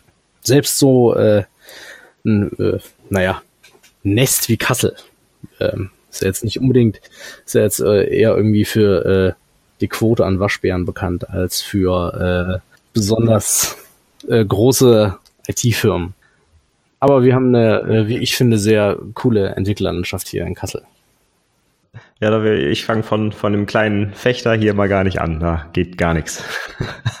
Ja, dann, ähm, du hast gerade schon so, so einen kleinen Literaturtipp gegeben, Don't Make Me Think, das habe ich auch schon mal gehört, zwar selber noch nicht gelesen, steht aber, glaube ich, schon seit Jahren auf meiner Amazon-Wishlist. Ich habe es noch nicht äh, geschafft, das zu kaufen, weil die Usability der viel interessiert hat. Er muss ja programmieren, das ist ja wichtiger. Äh, aber das haben wir heute gelernt, dass das nicht der Fall ist und dass man das auf jeden Fall mal sich anschauen sollte. Und von daher finde ich, glaube ich, noch ganz gut, vielleicht kannst du noch mal so ein paar Sachen sagen, wenn ich mich jetzt intensiver noch mit dem Thema beschäftigen will, wenn ich da irgendwie einsteigen will. Hast du da ein paar Tipps? Wie, wie kann ich das machen? Genau, also ähm, für die Leute, die ähm, nicht unbedingt die Zeit haben, da irgendwie in Voll- oder Teilzeit ein Studium durchzuführen, da gibt's natürlich immer die Option, so ähm, diese Trainings zu machen. Ähm, diese CPU-X-Trainings, das ist so, dass die ähm, zwei Tage tatsächlich das Training sind, also einen Tag so ein bisschen Begrifflichkeiten, ISO, Kolloquium, worum geht's denn da überhaupt, was sind so die Begriffe, ähm, was ist da überhaupt wichtig in diesem Kontext? Ähm, also was mir halt auch aufgefallen ist, ist, dass es sehr wichtig ist, dass man eine präzise Sprache hat, die man benutzt. Also dass man schon klar sagt, dass es ein Erfordernis und das ist eine Anforderung und eben auch mit diesen äh, Dialogprinzipien. Ähm, ne, also ist ein Dialog aufgabenangemessen, ähm, ist er selbstbeschreibend, ist er äh, lernförderlich, also er hilft, also hilft dir quasi das Produkt, während du es benutzt, dabei das Problem besser zu lösen. Da, Moment, das heißt, das Zeug, was ich für die IHK-Prüfung lernen muss, hilft mir tatsächlich auch in der Praxis? Willst du das damit sagen? Ja, das ist, äh, man möchte es kaum glauben, aber es ist so, ja. Ich sehe sogar, ich glaube, ich habe sogar im Fachinformatikerforum einen Blogbeitrag dazu geschrieben, ja, zu den sieben Dialogprinzipien. Ne? Also genau, ein ganz, ganz wichtiges, dass, ähm, also, also gerade wenn man sich das selber anliest, zur Erwartungskonformität. Ne? Also das heißt, wenn ich ähm, ähm, ich, ich habe so mein mentales Modell, wie ich mir vorstelle, wie etwas funktioniert. Und das Systemmodell, das sollte darauf matchen. Also wenn ich jetzt auf ein Date-Picker-Element klicke, dann sollte auch ein Kalender aufgehen und nicht ein Upload-Formular. Das, das könnte ich mir gerade noch vorstellen, aber äh, es wäre irgendwie, äh, wäre nicht erwartungskonform. Ne, und ähm, also das kann man sich alles selbst anlesen und da kann das hilft schon sehr viel, wenn man diese sieben Dialogprinzipien, ähm, selbst nur die ersten drei, ähm, beachtet beim Entwickeln von Software, um potenzielle, sehr, sehr viele potenzielle Benutzer, äh, Benutzungs, Entschuldigung, Probleme ähm, zu vermeiden, bevor sie eigentlich auftreten. So meine zwei Hauptanlaufstellen für Blogs sind halt äh, der Blog von Joel Spolsky, Joel on Software. Ähm, der hat da, wie gesagt, diese relativ äh, ja, also wie ich finde, echt gute äh, äh, Blog-Serie über ähm, also User Interface Design und Usability. Ähm, dann der Newsletter der Nielsen Norman Group. Ähm, nngroup.com ist da die Webseite, die ähm, sehr, sehr, sehr gute Artikel ähm, zu diesem Thema und ansonsten, wie gesagt, halt die, äh, die Trainings und die Fortbildung, da kann man einfach nach UXQB oder nach CPUX ähm, googeln und wird dann da entsprechend fündig werden. Ne? Also das war so, das Training hat äh, zwei Tage gedauert, dann einen Tag Prüfung. Das hat, lass mich mal überlegen, ich glaube 1200 Euro alles zusammengekostet ähm, mit der äh, Prüfung. Das ist also ein relativ überschaubarer Preis für ein eigentlich schon ähm, anerkanntes Zertifikat, das man da am Ende auch erhält. Ähm, und eben die Aufbauseminare ähm, dazu, die sind dann, glaube ich, ein oder zwei Tage länger. Da hast du dann auch keine ähm, Multiple-Choice-Prüfung am Ende, sondern ähm, hast also, äh, kriegst als Video ein kontextuelles Interview ähm, vorgespielt und musst dann daraus Erfordernisse und Anforderungen ableiten. Also das ist dann schon ein bisschen sportlicher, als nur irgendwie Sachen anzuhaken. Ähm, der Vorteil bei den einfach nur Sachen anhaken ist natürlich, du kannst dich da auch selber darauf vorbereiten, aber ich würde schon einfach auch was den Austausch mit anderen äh, Teilnehmern angeht, echt sagen, wenn es passt, wenn der Arbeitgeber das bezahlt oder man es irgendwie selber übrig hat, macht so ein Training dazu. Ähm, das lohnt sich einfach. Ja, wie gesagt, sonst Don't Make Me Think ähm, als Buch. Dann äh, gibt es noch einige, äh, wie gesagt, diese ganzen Style Guides von den Herstellern, die kann ich noch empfehlen. Äh, da, da kann man auch einfach nach googeln, also UI Guidelines und dann eben den entsprechenden Hersteller dahinter, also Google, Microsoft, Apple, äh, Oracle, SAP, die haben eigentlich alle äh, irgendwas verfügbar. Und ansonsten halt Meetups. So, das ist so der, ähm, der Weg, wie man reinkommt und auch drin bleibt. Und dann tatsächlich das einfach mal machen. Ne? Also auch sagen, okay, ähm, die Ergebnisse, also wenn ich jetzt einen Usability-Test mache oder eine Inspektion für Software, die wir haben, egal was da am Ende rauskommt, ist es mehr als nichts.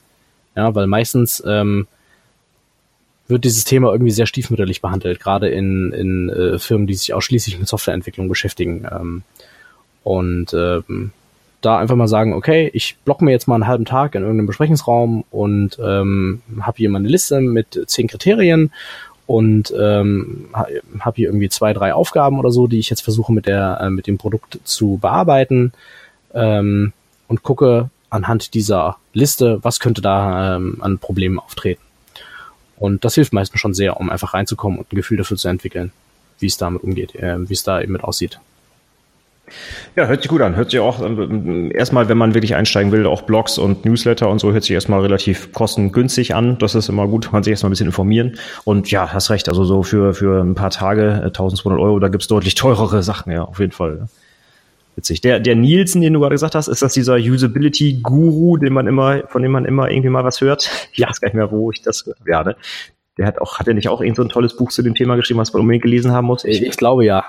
Ich äh, weiß aber nicht mehr, wie es heißt. Also, ähm, aber ja. Okay, gut, dann ist das der, den ich auch meine. Gut. Ähm, okay, ja, also ähm, vielen Dank für das tolle Interview zum äh, UX und Usability. Äh, wir haben jetzt, glaube ich, aus meiner Sicht alle wichtigen Themen abgearbeitet. Ähm, ich habe keine offenen Fragen mehr. Hast du noch irgendwas, was wir vergessen haben, was man noch nachtragen sollte, oder bist du auch zufrieden? Ich bin so eigentlich soweit zufrieden. Ähm, Finde es aber, ähm, also so mein, mein, mein Rat ist immer noch, ähm, wenn ihr Produkte baut mit neuen Teams, durchmischt die Teams. Also ein homogenes Team ist äh, nicht gut, um ein Produkt mit einer hohen Akzeptanz zu bauen. Also Leute aus verschiedenen Branchen idealerweise reinholen, ähm, Leute aus verschiedenen sozialen Hintergründen, verschiedenen Ethnien vielleicht auch. Ähm, also ich habe das live erlebt, dass dieses eigentliche Buzzword Diversität ähm, tatsächlich für bessere Produkte sorgt, wenn man eben die Teams entsprechend durchmischt. Man hat erstmal so ein bisschen Reibungsverlust, aber ähm, dadurch, dass man einfach von anderen Blickwinkeln ähm, Problemstellungen hinterfragt, führt das dazu, dass man sie auch anders beantworten muss und überhaupt erstmal beantworten muss und das führt zu besseren Produkten. Okay, ja, finde ich einen guten Tipp. Gerade weil ich jetzt letzte Woche auch nochmal irgendwo gelesen habe, die Statistik der beliebtesten Ausbildungsberufe. Äh, Fachinformatiker ist irgendwie mit 92 Prozent männlich besetzt. Da ist mit äh, Diversität nicht ganz so viel. Ich glaube, da können wir alle noch ein bisschen was nachholen, ja. Hm. Also jetzt, das ist jetzt nur bezogen auf die Geschlechter, ja, aber es gibt ja noch durchaus andere Sachen, die man da auch sicherlich nochmal nachholen kann, ja. Okay. Ja, super. Dann äh, vielen Dank nochmal dafür. Dann würde ich jetzt äh, zum Ende kommen. Ich habe nochmal so ein paar allgemeine Fragen. Ähm, vielleicht hast du dich ja auch schon mal im Bereich der Ausbildung betätigt und andere Leute vielleicht ausgebildet. Sicherlich wurdest du selber auch mal ausgebildet. Und ähm, hast du da vielleicht noch irgendwie besondere Tipps zum Thema Ausbildung? Oder erstmal eine Frage, hast du überhaupt schon mal ausgebildet oder nicht? Ich habe keinen Ausbilderschein, aber ich war als Ausbildungsmentor in meiner alten Firma tätig und ähm, habe da Auszubildende und Praktikanten begleitet. Also ähm, ne, es ist ja so, dass im Betrieb ja immer nur eine Person mit ADA-Schein braucht. Und ähm, ich war dann aber jemand, der quasi dann praktisch da noch mitgeholfen hat, ähm, das da umzusetzen. Ne? Also wir haben ähm, da verschiedene ähm, Auszubildende gehabt. Das Unternehmen war ja relativ datenlastig ähm, unterwegs und was mir aber so immer im Gedächtnis geblieben ist, dass die ähm, Auszubildenden und auch Praktikanten und Praktikantinnen äh, das immer sehr gewertschätzt haben, wenn man sie äh, einbezogen hat in äh, Probleme. Also das geht so weit los, wenn wir irgendwie die Bereichsvorstellung hatten ähm, zu einem neuen Ausbildungsjahr. Ähm, dann habe ich halt auch versucht, da klarzumachen, Fachinformatiker ist ein kaufmännischer Beruf und äh, natürlich gehört Software entwickeln da auch dazu. Aber ähm, das ist quasi das, was man macht, wenn man das Problem verstanden hat. Ne? Und habe dann irgendwie auch mit Auszubildenden ähm, so einen kleinen Design Thinking Workshop gemacht, wo wir irgendwie eine Problemstellung hatten und haben gesagt, okay, wir haben jetzt dreimal fünf Minuten, entwickelt mal irgendwie eine Idee, skizziert mal eine Idee, wie wir ähm, ein Softwareprodukt bauen könnten, das dieses Problem löst. Und ähm, da halt einfach die Leute mit einbeziehen möglichst, ne? Und sei das mal, sie mit in eine Kundentelco nehmen ähm, und da einfach mal mit dran teilnehmen lassen, ähm, mit auf Workshops nehmen, äh, auch gerne mal während der Ausbildung, ähm, wenn sich bezüglich der Kosten machen lässt, auf eine Konferenz mitgehen. Also ich bin äh, zwar nicht in der Ausbildung, aber ähm, nach dem Wechsel dann in eine andere Firma ähm, damit auf der Basta gewesen in, äh, gut, wo war denn das? Ich glaube in Darmstadt. Und da kann man einfach unglaublich viel mitnehmen, ne? wo man so, so mitbekommt, okay, das ist einfach ein, ein echt geiler Beruf, äh, wo man, wo man äh, ja Probleme löst so, ne? Und ähm, mit, mit Leuten zusammenkommt und ähm, das einfach Spaß macht. So. Also mir macht äh, sowohl dieser User Experience Teil als auch ähm, so das Entwickeln immer noch viel Spaß und ähm, da ja, da einfach dran zu bleiben, zu sagen, es gibt verschiedene, verschiedene Kunden, verschiedene Probleme, es gibt verschiedene Methoden, wie man Projekte lösen kann. Also ich habe auch irgendwie Lego Serious Play Workshops gemacht, da mit ähm, ähm, mit Auszubildenden so, die haben zum Anfang immer so eine Runde SQL Island ähm, erstmal gespielt, wenn die so gar keine Ahnung von Datenbanken hatten ähm, und dann halt irgendwie so, so mal geschaut, okay, was für Anwendungsfälle gibt's denn, wo ihr euch vorstellen könnt, ähm, wie ähm, ja wie man halt Datenbanken implementieren oder entwickeln könnte. Und was auch immer echt gut ankam, war ähm, die OWASP Top 10 mal so durchspielen. Ne? Also eine, diese, diese Top 10 äh, Web-Anwendungssicherheitslücken, äh, ähm, mal auch in einem Workshop mit Auszubildenden durchspielen und da vielleicht auch so einen Hacking-Workshop tatsächlich machen. Ne? Also was bedeutet denn das tatsächlich, wenn ich irgendwie eine Behörden-Webseite habe und ich kann da irgendwie per SQL-Injection irgendwelche Benutzerdaten abgreifen oder ähm, mit so, also mit anderen Methoden, Cross-Site-Scripting und solche Sachen. Also das fand ich immer relativ spannend, da ähm, da tatsächlich auch was zu machen und ähm, so eine Relevanz irgendwie herzustellen für die Themen mit dem man sich da bewegt. Ne? Dass man das nicht einfach nur macht, weil es irgendwie im Rahmenlehrplan drinsteht und äh, die IHK sagt hier Lernfeld 6, das gehört dazu, sondern dass man am Ende auch merkt, ja, äh, das ist schon irgendwie wichtig, sich damit auseinandergesetzt zu haben. Und letzten Endes ähm, geht es ja nicht darum, irgendwie eine Programmiersprache konkret zu erlernen, sondern Muster zu erlernen, die man dann in verschiedenen Programmiersprachen umsetzen kann. Ja, wenn ich einmal verstanden habe, was eine Levenstein-Distanz ist oder äh, was ein Bubble Sort macht, dann ist das Wurst, in welcher Sprache ich das umsetze. Ja, und ähm, da einfach auch und gerade in der Ausbildung ähm, schon immer eine Praxisrelevanz für die Themen ähm, darzustellen. Ne? Also gerade bei, bei solchen Sachen wie äh, Levenstein-Distanz, ne, wo es um die äh, äh, ja quasi Operationen, um von einem Wort zum nächsten zu kommen. Äh, in der Firma, in der ich gearbeitet habe, haben wir ähm, so ähm, ja, im Kfz-Bereich so ähm, Rechnungen ähm, erhalten und ähm, sollten dann natürlich die Rechnungen auf einen Fahrzeugtyp zuweisen. Und wenn da jetzt Goffel in der Rechnung drin stand, weil das irgendwie ein Tippfehler war und äh, Golf wäre eigentlich korrekt, dann kann man das halt über diesen Algorithmus relativ simpel ähm, zuweisen lassen. Man sagt, okay, ich möchte drei Operationen haben und danach soll er das zuweisen. Ne? Und dann hat man aber ganz äh, mit einem relativ überschaubaren Aufwand äh, tatsächlich viel Arbeit wegautomatisiert und hat eine, eine hohe Praxisrelevanz für ja so sowas, was eigentlich erstmal so ein relativ dröger Algorithmus ist.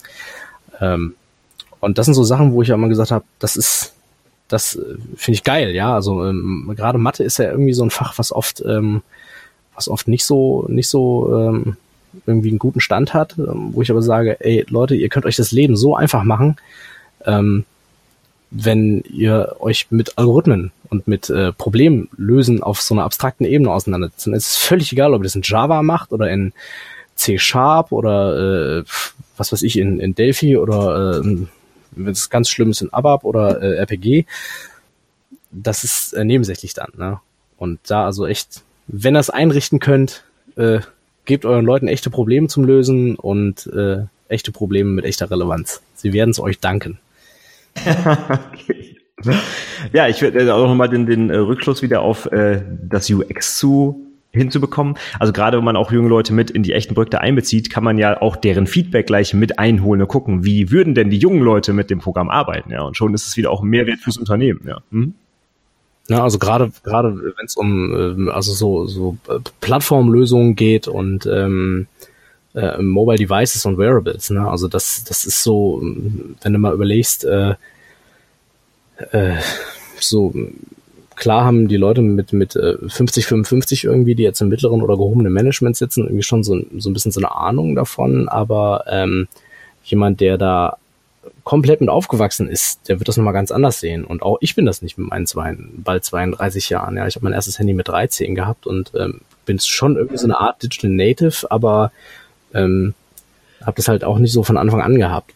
Ähm, das ist, glaube ich, eine Perspektive, die, die wichtig und, und gut ist. Ne? Und also, um nochmal darauf zurückzukommen, in dieser Design Thinking Runde, da sind am Ende zwei, drei Ideen gekommen, die hätte man dem Kunden direkt vorstellen können, so, ne, für die Lösung von dem Problem. Das war so, Problemstellung war, ähm, also auch wieder im, im Kfz-Bereich, ein äh, ein, ähm, eine Werkstatt hat festgestellt, dass sie im letzten Quartal relativ wenige Winterreifen verkauft haben. Äh, woran könnte das gelegen haben? Mach mal einen Problemlösungsvorschlag, wie man das analysieren könnte. Und da kamen die wildesten Ideen. Die einen haben schon gesagt, ja, man kann ja gucken, wie das Wetter war, irgendwie Google Traffic API, äh, also Traffic API und Wetter API einbinden, ne? Und dann sagst, okay, das Wetter war relativ warm, deswegen hast du weniger Reifen verkauft und vielleicht kann man ja dann irgendwie so eine Werbung schalten im Radio, wo man sagt, ey, wenn du hier mit dem Rabattcode ankommst, dann kriegst du Rabatt.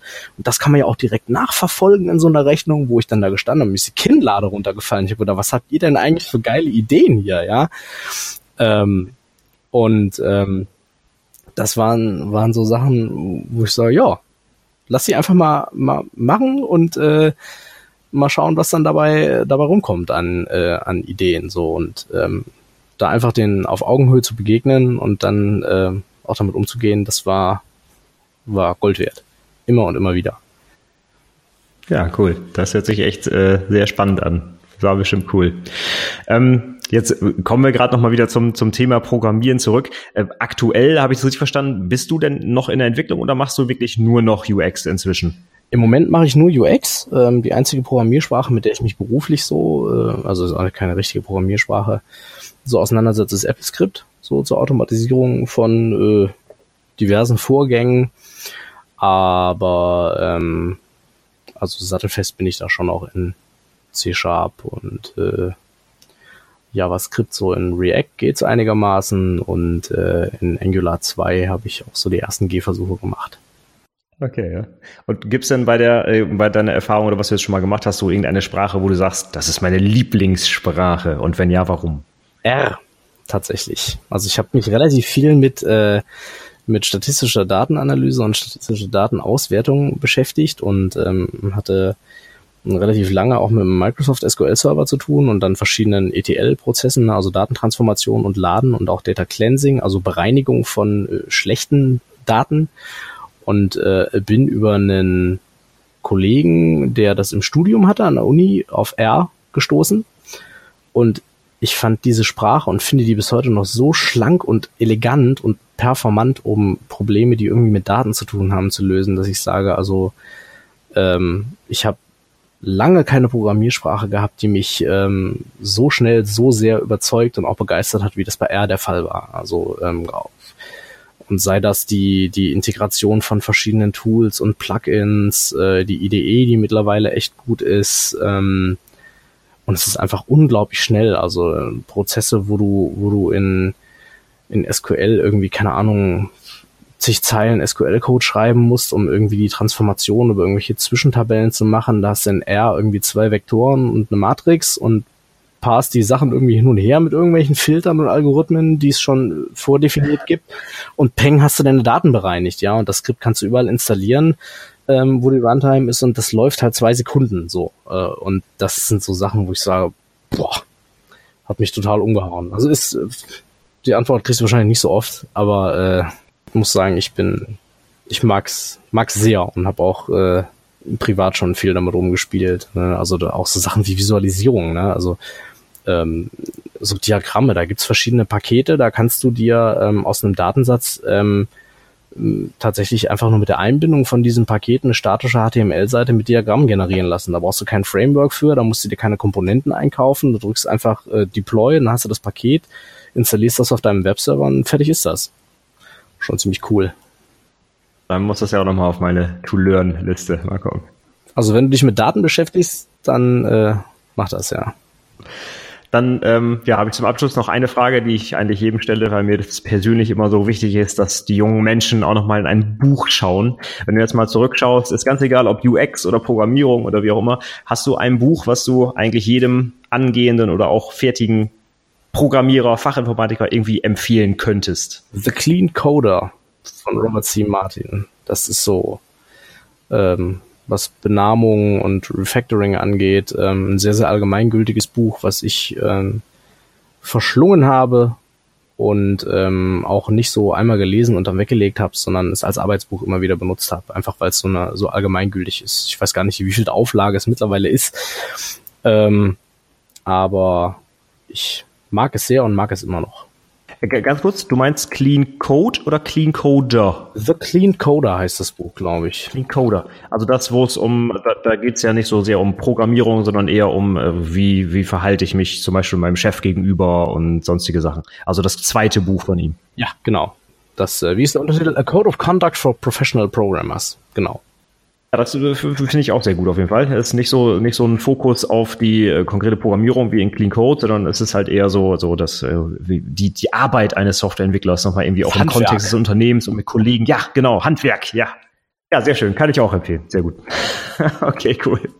Ja, dann äh, bleibt mir eigentlich nur noch eine Frage zu stellen, wenn man jetzt äh, mit dir mal in Kontakt treten will, weil du hier heute ganz tolle Sachen erzählt hast, was ich nur unterstreichen kann. Hast du irgendwelche Möglichkeiten, wie man dich mal kontaktieren kann oder bevorzugte Wege, wie man mit dir in Kontakt treten kann? Äh, ich bin relativ aktiv auf Twitter. Ähm, da äh, kann ich meinen äh, Handle auch irgendwie gerne anhängen hier. Ähm, auf Xing kann man mich erreichen. Ich habe einen äh, Blog, äh, einen WordPress-Blog, den ich hin und wieder mal mit Beiträgen bestücke, wenn ich die Zeit finde dafür. Ist natürlich mit äh, drei Kindern und der, der Schulgründung ähm, daneben so gibt's jetzt nicht so viel, aber auf Twitter, äh, da bin ich, das ist so eigentlich meine Plattform. Magst du, weil das ja ein äh, Hörmedium ist und für den Fall, dass Leute nicht gleich auf die Shownotes knicken, ein, zwei Links vielleicht einmal nennen? Ja, ja, äh, gerne. Das ist äh, äh, Zigor86 wäre jetzt mein Twitter-Handle, also äh, Z-I-E-G-O-R-E -E und dann 86 dahinter. Und ansonsten findet man äh, mich auch bei Xing unter Patrick Ziegler oder unter WordPress. Da äh, bin ich als der DevOps Dad unterwegs. Also äh, Dev, DevOps wie DevOps eben und dann äh, Dad wie Dad.wordpress.com und da schreibe ich so über technische Themen, äh, wie der Name halt DevOps schon vermuten lässt, also interdisziplinäre Teams, User Experience, Usability, hin und wieder auch mal über äh, Bildungsthemen und Konferenzreviews und Buchrezensionen, alles was mir so äh, mich so umtreibt. Okay, perfekt. Die Links packe ich natürlich alle in die Show Notes, nur falls man die jetzt nicht zur Hand hat. Einfach DevOps Dad bzw. Zigore86. Ich wiederhole es nochmal. Sehr schön. Ja, dann ähm, kann ich nur noch mal sagen, vielen, vielen Dank für das äh, Gespräch. Ich glaube, es war jetzt, ich gucke mal auf die Uhr, das längste Interview, was ich bislang geführt habe. Und das war es auch absolut wert. Also ganz viele tolle Sachen drin und auch wirklich wichtige Begriffe vielleicht, die noch mal geklärt wurden. Und auch nochmal Hinweis sogar auf die äh, Praxisrelevanz der Prüfungsinhalte, fand ich auch nochmal ganz gut. Also ja, vielen, vielen Dank, dass du die Zeit genommen hast. Äh, ich fand es wirklich super spannend heute. Ja, Dankeschön. Ja, das war das Interview mit Patrick. Ich hoffe, es hat dir genauso viel Spaß gemacht wie mir. Ich fand es super interessant mal zu sehen, was jemand, der sich wirklich den ganzen Tag mit dieser User Experience beschäftigt, eigentlich alles so für Input hat bezüglich der Softwareentwicklung. Ich finde, da kann man auch als individueller Softwareentwickler einiges rausziehen. Ja, so Kleinigkeiten, an die man vielleicht mal denken kann im Alltag oder vielleicht sogar an das große Ganze. Vielleicht ist es ja sogar Zeit in deinem Unternehmen mal so einen UX-Prozess sogar zu etablieren, weil das noch vernachlässigt vernachlässigt wird oder wie auch immer. Also ich fand es super spannend, das Ganze zu hören von Patrick. Und ja, wenn du noch Ergänzungen hast, noch Fragen hast, kontaktiere uns gerne. Wir freuen uns auf jeden Fall auf dein Feedback. Die Shownotes zur heutigen Episode findest du natürlich wie immer unter anwendungsentwicklerpodcast.de slash 122 für die 122. Episode hier heute. Ansonsten findest du uns beide natürlich auch bei fachinformatiker.de. Da habe ich ja auch den Kontakt hergestellt zu Patrick und auch da sind wir beide ja sehr aktiv und Patrick hat zum Beispiel auch einen super langen Blogartikel zum heutigen Thema, nämlich User Experience, ähm, geschrieben, wo er auch ein paar Mal darauf referenziert hat, beziehungsweise einige Sachen, die er da geschrieben hat, hat er heute auch erzählt. Kannst du dir vielleicht mal anschauen, ist alles in den Shownotes verlinkt. Also guck gern mal vorbei und ja, wir freuen uns über dein Feedback. Und damit sage ich für heute vielen Dank für die Aufmerksamkeit und bis zum nächsten Mal. Tschüss!